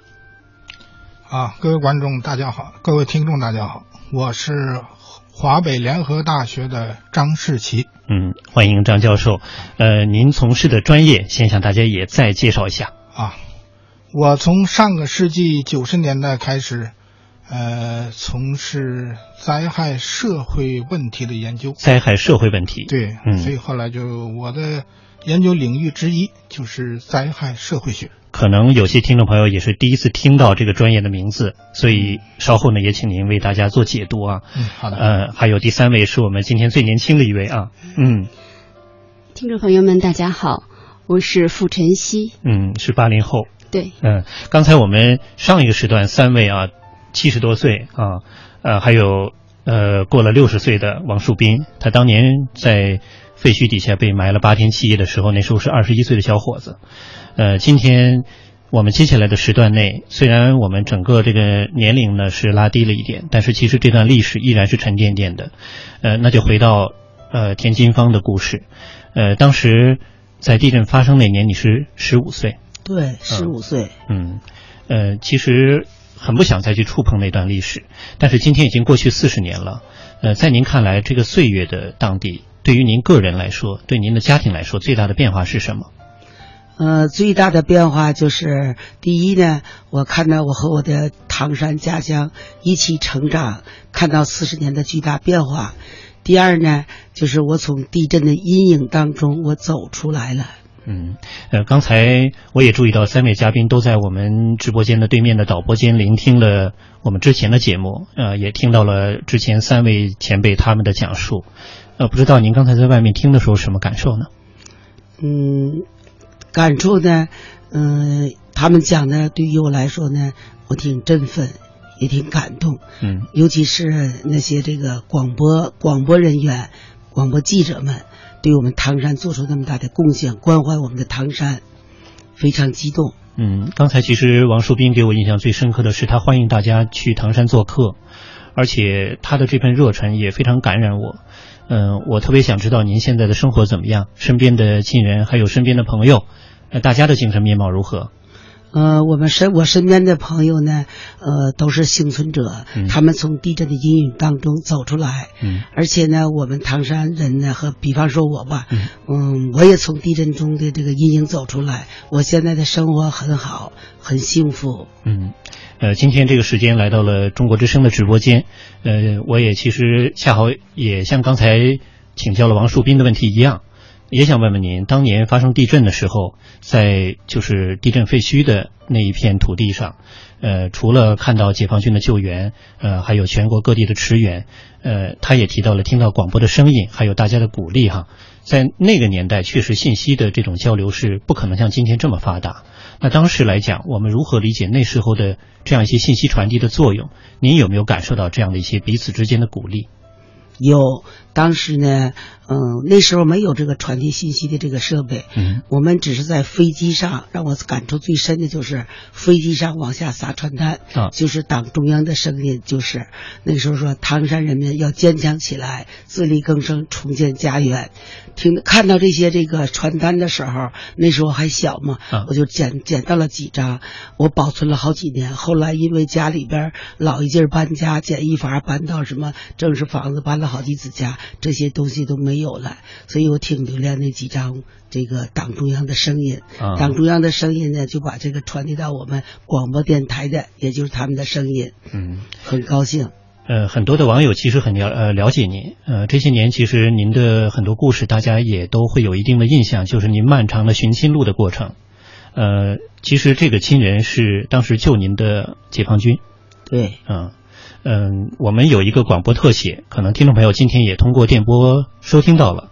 这个特写的名字叫《田金芳这四十年》。呃，其实这个报道也是从很多听众朋友提到的，对于当年唐山大地震的认识说起，就是由电影说起，说起了田金芳寻找救命恩人的历史。七六年地震，把我妈这辈子全都毁了，那心灵碎得跟渣儿一样。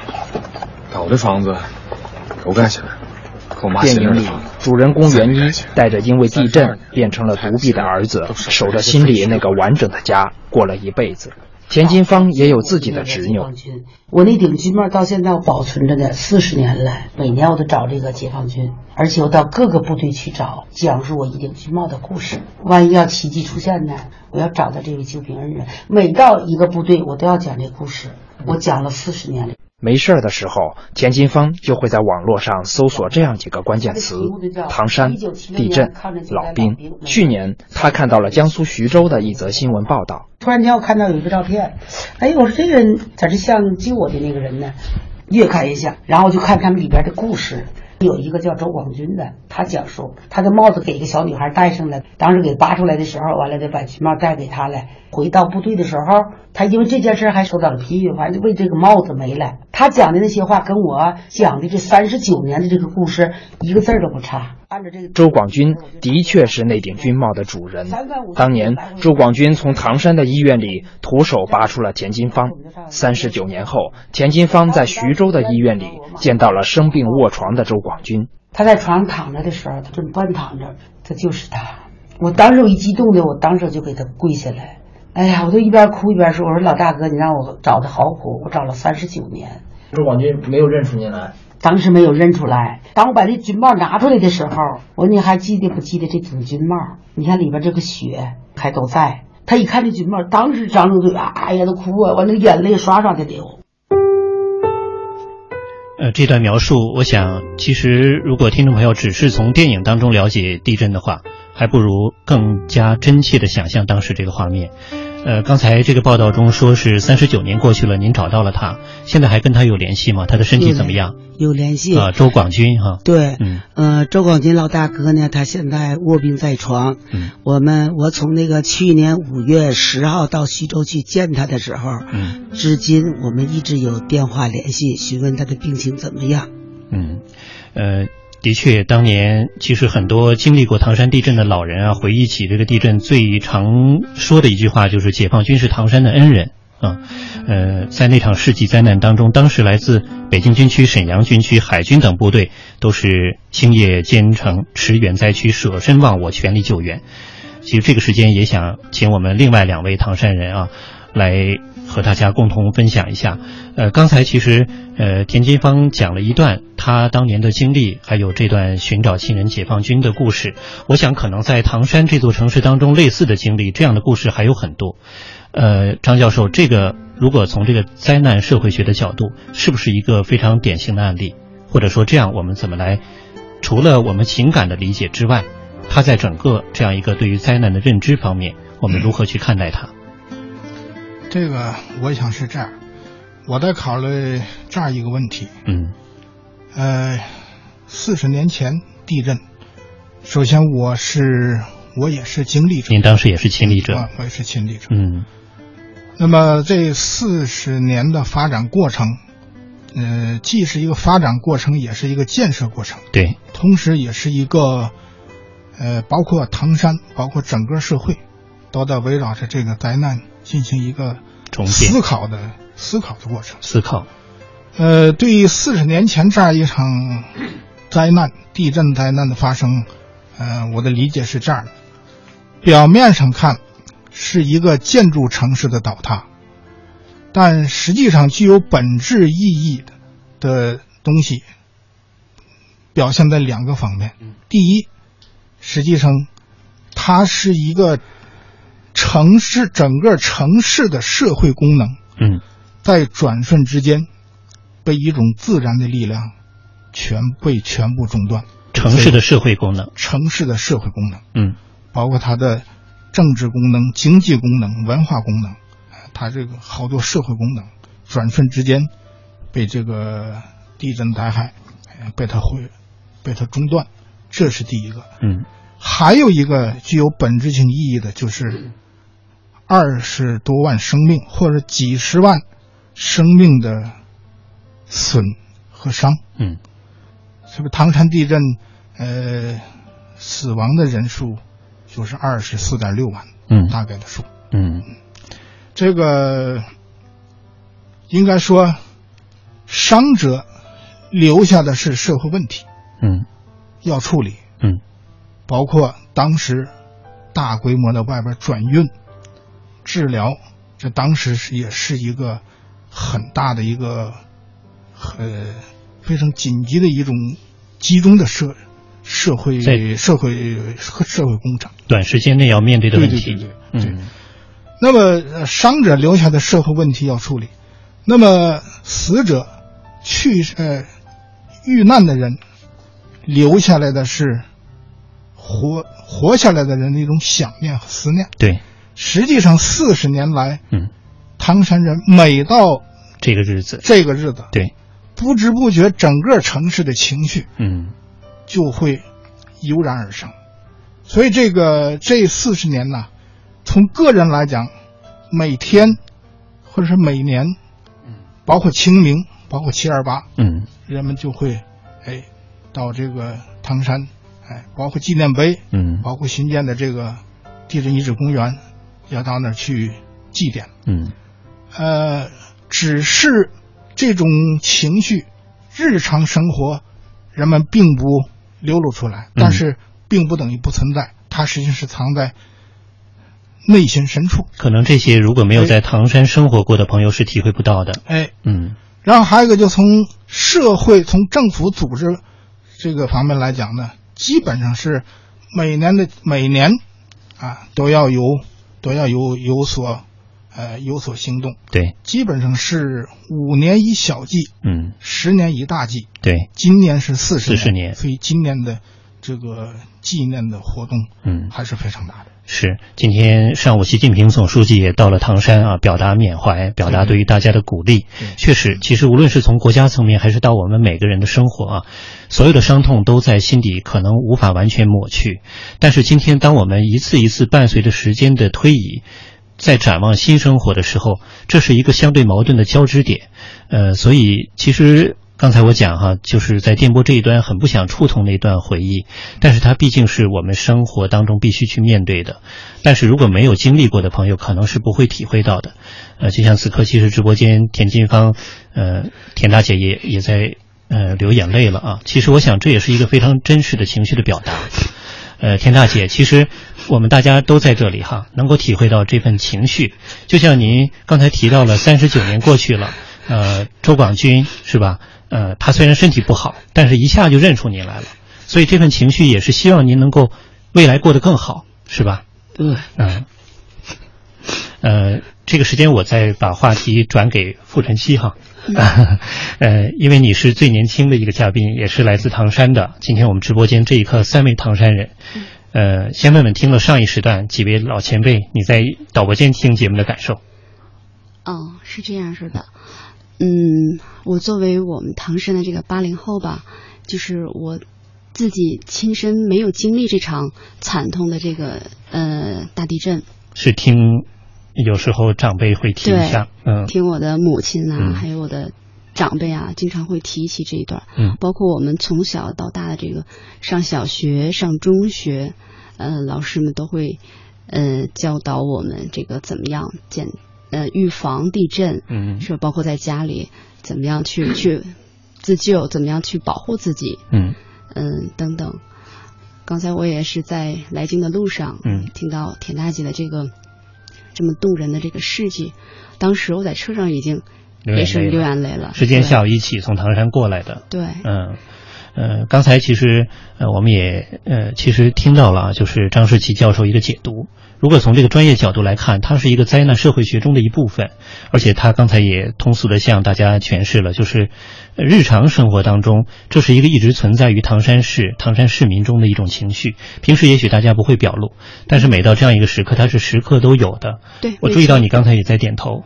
对，呃，能不能向大家来从你这样一个八零后的角度解读一下？嗯，现在作为我们这个成长在新唐山的这一代吧，就是说。接触的往往就是什么网络呀，这些新闻媒体呀，是吧？所以包括这些地震时候的这些数字，嗯，比如比方说刚才，呃，教授说的二十四万，二十四点六万对。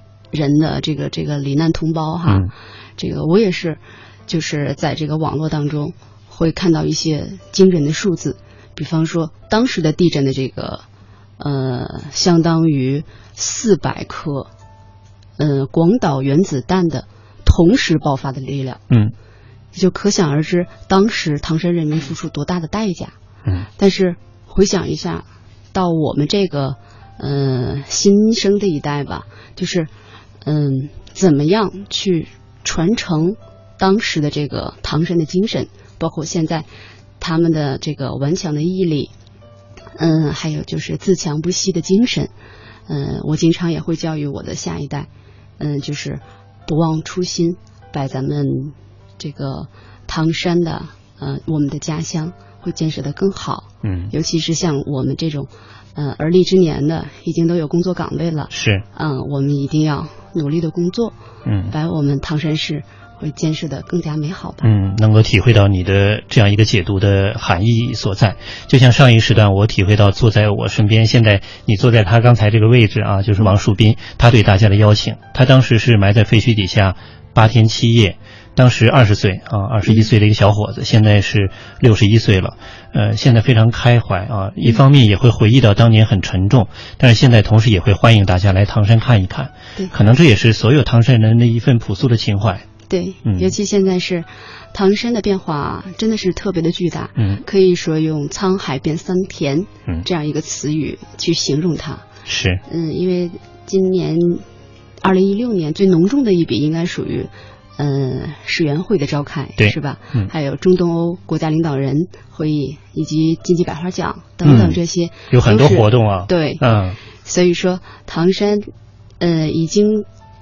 已经把这个什么靓丽啊、宜居呀这些城市美丽啊这些词语，呃，已经传递给世界各地的人们。是我也是在借此这个机会吧，诚邀咱们嗯世界各地的朋友来我们唐山去转一转。嗯，唐山真的挺大的。其实真的，只要在这个时刻，我们都能够呃体会到，就是呃唐山人的这样一份邀请。嗯，无论是上一个时段我们听到的王树斌的邀请，还是这一刻，呃，以晨曦为代表对大家的邀请，呃，其实刚才啊，我们在跟这个田金芳大姐聊天的时候啊，也了解到一个信息啊，田大姐现在也情绪平复了很多啊。刚才您说，其实，呃，当年最感恩的就是救助您还有身边这样一些人的解放军战士。对，嗯，呃，今天晚上。您有一个田金芳艺术团是吧？对，嗯，在这个艺术团的邀请下，好多当年的抗震老兵是重返唐山，参加这样一个抗震四十周年的纪念活动。对，对，现在这个活动还在进行。现在还在进行。嗯，呃，今天晚上就是一个老兵和我们唐山的幸存者在一起开一个篝火晚会，就是一个欢迎老兵回家这么一个大型的一个。呃，晚会吧，这样的活动每年都会举办吗？呃，这样的活动可以说是不像今年的举办的比较隆重啊，每年都是小型的到部队去拥军啊。嗯，这次呢，我邀请了四十位抗震救灾老兵回家观看新唐山啊。那今天因为您要来到我们中央台做节目，就没有办法参加了。对啊，这个时间有没有想念他们？嗯，我挺想念他们的，因为他们在从二十五号就陆续的在全国各地报道到唐山啊。昨天晚上呢，我们在唐山呢影剧院举行了一个大型的呃纪念唐山抗震四十周年，欢迎抗震救灾老兵回家这么一个大型的专题晚会啊。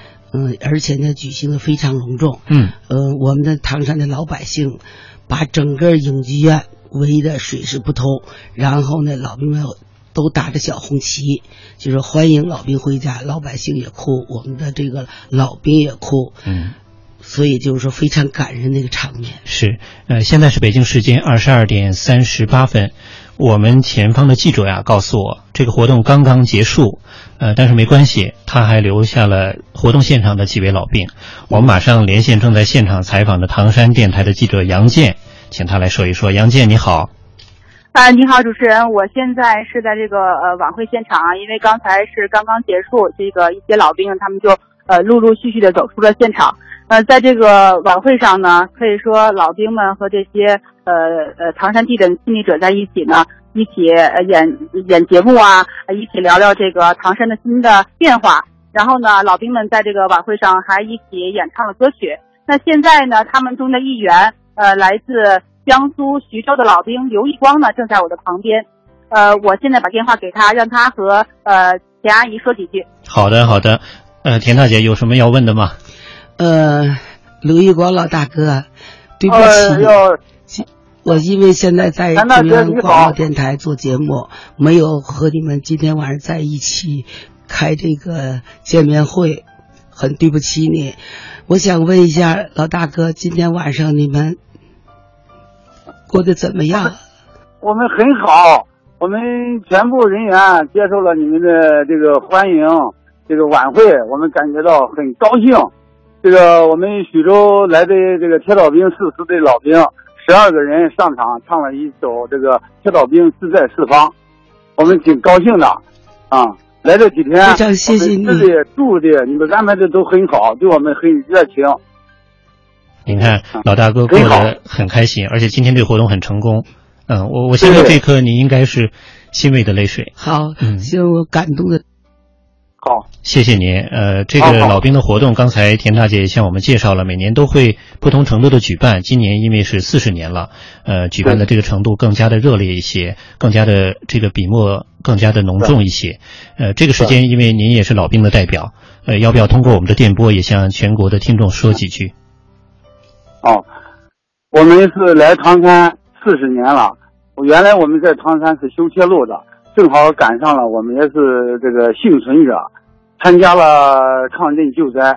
这个四十年过去了，那会儿我们是小青年，现在我们都六十多岁了，回来看看这个唐山，看看他们怎么样了，这个悼念一下他们他们的亡者，这个他们要给给他们一种安慰。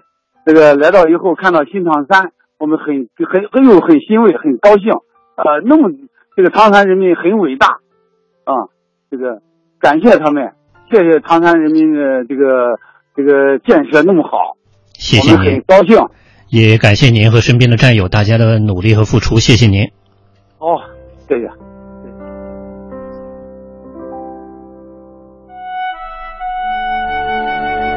中央人民广播电台纪念唐山大地震四十周年特别直播，《凤凰涅槃》。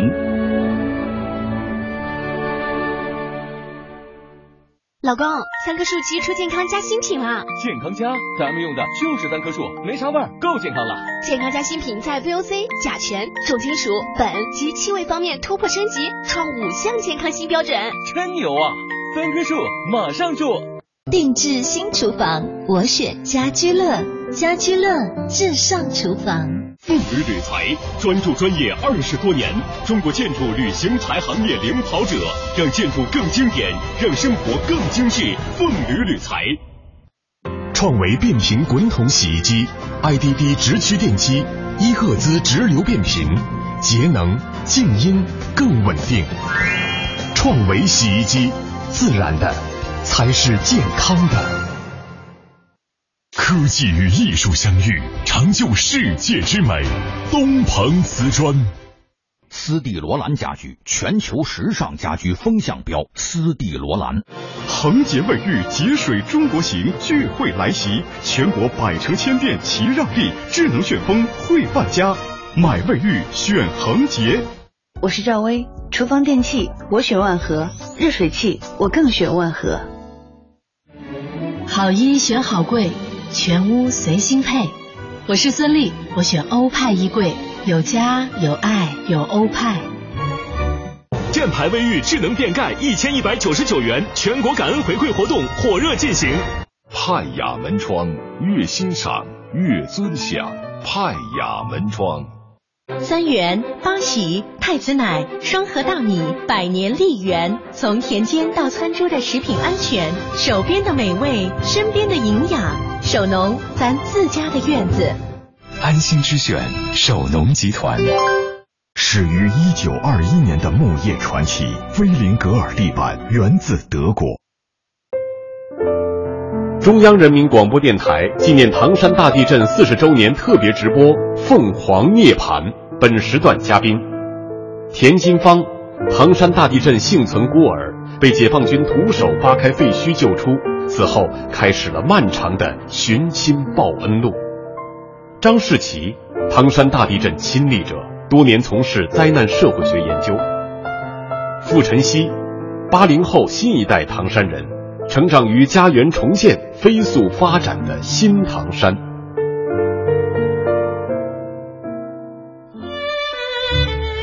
好，现在是北京时间二十二点四十四分，欢迎大家继续收听正在直播的中央人民广播电台特别节目《凤凰涅槃》，我是雨婷。再次请出这一时段的直播间的三位嘉宾，再向大家问候一下。嗯，听众朋友们，大家好，我叫田金发，感谢您来到唐山，感谢您来到我们的直播间啊。啊，听众们，大家好，我是华北理工大学的张世奇。嗯，张世奇教授也是唐山大地震的亲历者，啊，还有我们最年轻的嘉宾。大家好，我是傅晨曦。嗯，三位都是唐山人，呃，我们这个时间也欢迎听众朋友继续通过微博和我们来实时互动，同时我们的节目也正在通过央广网同步的音频、视频直播。另外，唐山广播电视台新闻综合频率也正在同时的并机直播。呃，在微博当中，一位叫长天飞雪的朋友说。呃，整个今晚的节目感受到了广播人还有所有救援者他们的责任感，向大家致敬。超爱羊肉串，他说唐山地震的时候，当时我只有四十天大，啊，也算经历了大地震。唐山加油，祝福你。那今年已经是四十不惑的年纪啊。呃，老鼠的尾巴，他说每年老同事每个年会的时候，我们都会讲到当时地震的事儿。他们那个时候在卫校读书，地震当晚除了自救之外，没有太多的意识，满眼望去都是瓦砾。但是今天看新唐山真的是魅力无穷。呃，刚才呃傅晨曦也向大家介绍了啊，新一代的唐山人眼中的美丽的新唐山。我想这也应该是符合我们刚才想要请教张教授的，就是这个灾害社会学。因为灾害或许我们无法去完全的避免，呃，但是怎么样让我们的社会重建？并且随着时代的推移，经济社会的发展，在今天我们去再有更多的可能性、更强大的这样一个自信去面对灾难，重建我们的家园。这方面，通过今天我们的节目，您想对大家说些什么？呃，您这个问题啊，实际上涉及到唐山这四十年的发展的过程。嗯。呃，我在研究的过程中，我自己。呃，有对唐山城市的城市的性格特征，我有一自己的一些个想法和看法。呃，每个城市都有它独特的性格特征，而唐山这个城市的城市性格特征，应该说与这种不平凡的经历是有着密切的关系。呃，唐山城市性格。与今天咱们这个谈话主题相关联的，我想到了这么几点。嗯，第一个呢，呃，七六年这场地震，它所发生的地唐山，实际上这个唐山是一个非常重要的城市。对，它的七六年的唐山，呃，国土面积占全国的万分之一，嗯，人口占全国的千分之一。而它创造社会财富是占占全国的百分之一，它在国民经济中的地位嗯是非常重要的嗯。那么还有呢，唐山，它有着自己特殊的经历和体验嗯，而这种特殊的经历和体验，以及这四十年恢复建设、跨越发展的过程，呃，实际上这也是一个既是一个经历，也是。供我们不论是研究，嗯，还是作为其他地区发展，也有好多呃经验，嗯，值得借鉴的东西，嗯。另外，唐山呢也是一个感恩的城市，对，是的，哎，刚才包括田大姐，嗯。啊，包括小付哈，小付，嗯，所谈到的事情也都包括这个内容，对，这个感恩呢，它来自于两个方面，嗯。一个是当年唐山地震，这种特殊的地震灾害发生之后，它的救援的过程是得到了全全社会的支持。嗯，当然也包括我们广播，呃，参与，哎，这个这个参与。对。那么这个救援的过程，当时全国是应该说是倾全国之力。对。各种物资、人、财物的支援，嗯，那个这是必要的，没有这个是支撑不下来。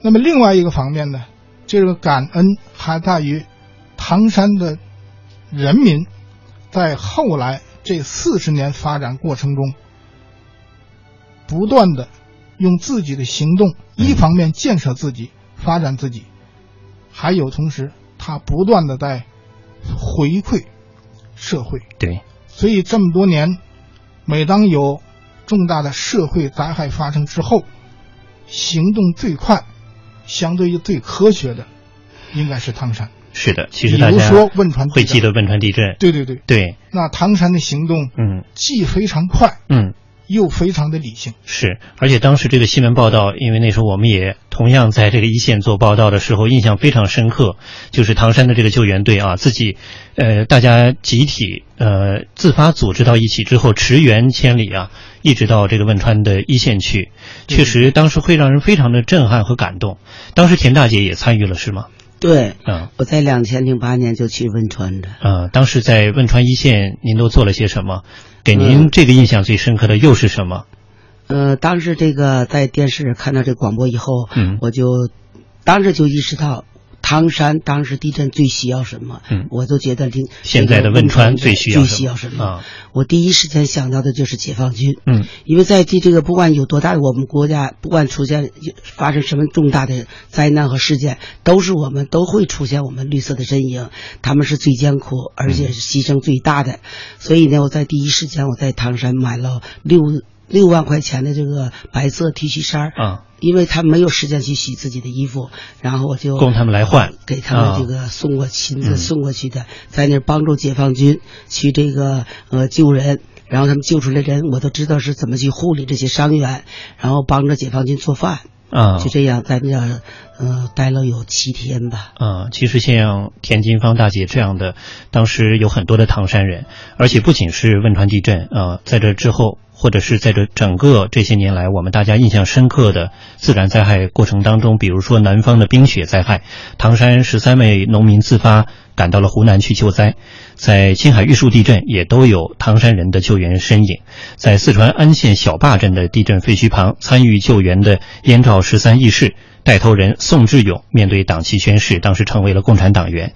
其实这一系一这一系列的画面，带给我们今天在七二八这个时候再来回顾的时候，更会感受到这样一份情绪啊，更是也符合刚才呃张教授向我们解读的灾难的社会学。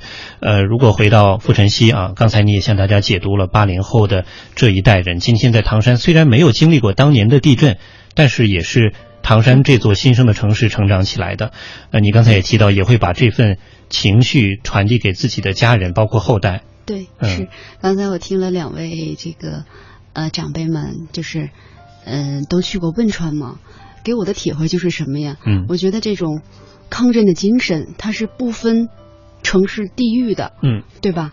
就是大家是血脉相连的。对，这种抗震的呃精神，它是即使这个城市被摧毁了，但是这个精神是任何力量都不能够。去击垮的，嗯，这是我最大的感触。嗯，今天在平时的生活和工作当中啊，呃，无论是比如说汶川地震时候，呃，听到广播电视或者是媒体的报道，还是其他的自然灾害，刚才我讲像这个南方的冰雪啊，还有这几年的，包括今年大家很牵挂的南方的洪水，嗯，这个时候可能我们都想去自发的，呃，奉上自己的一份力量。对，如果作为唐山人，你想对？这样的朋友们想说点什么？怎么来鼓励大家，或者怎么来理解这样一份奉献？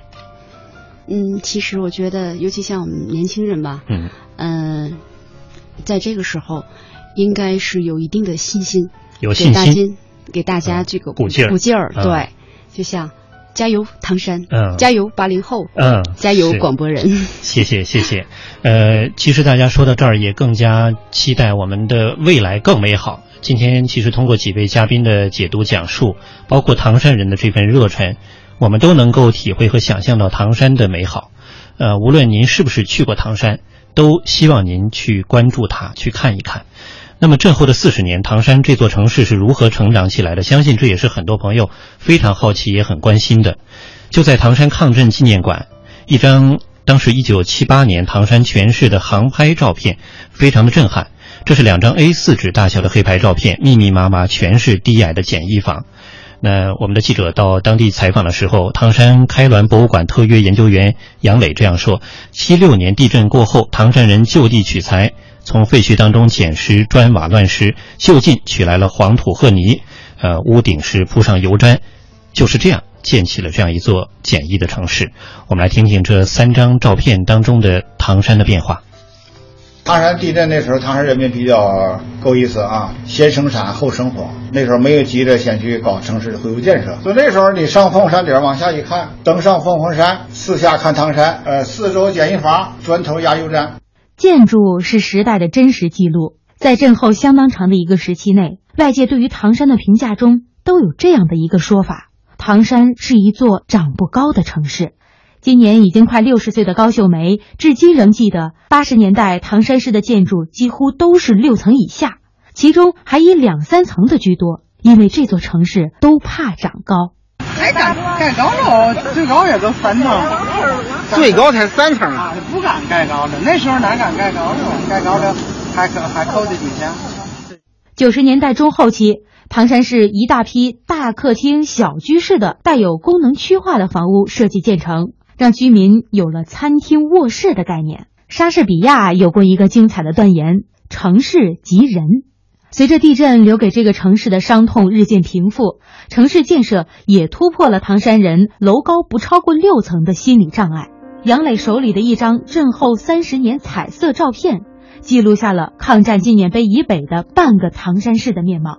呃，纪念碑广场那个中心区，记得三十年的时候，有两个标志性建筑，一个叫凤凰大厦，一个叫世博大厦，哎，特别显特别雄伟，嗯，就应该是最高的了，最高的了。当时好多摄影记者都拍，也挺好看。天儿特别好的时候，无意中发现，哎呦，我说这两个已经已经淹没在高楼之中了。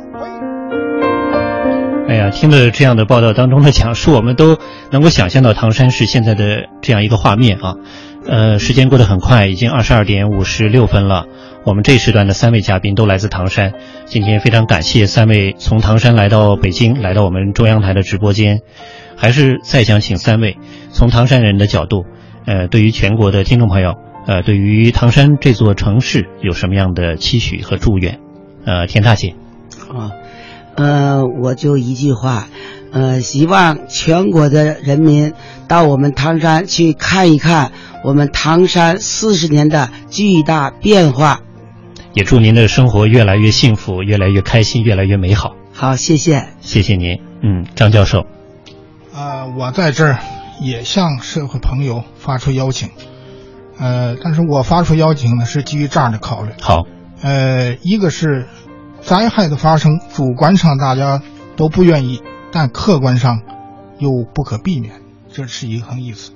二一个意思呢，唐山地震是地震灾害的百科全书，哎，也希望所有有志于这方面研究和思考的是朋友们到唐山来，咱们共同的来探讨研究。再一个呢，就是灾害经济学有个说法叫减负等于加正，嗯，减少损失就等于增加收入。所以说，唐山的经验不是属于唐山自己的，是属于全世界、属于全人类的。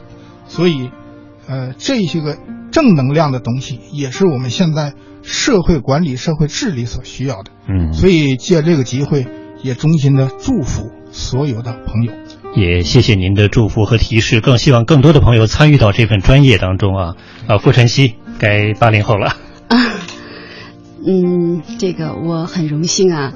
有这个机会走进咱们央广直播间，嗯，因为在我们这个唐山市，嗯，有好多这个优秀的八零后，我只是其中的一员，嗯，然后我代表我们这个八零后，也是诚邀全国各族人民吧，就是来到我们唐山，嗯，我觉得只要你来唐山，嗯，一定会让你大饱眼福。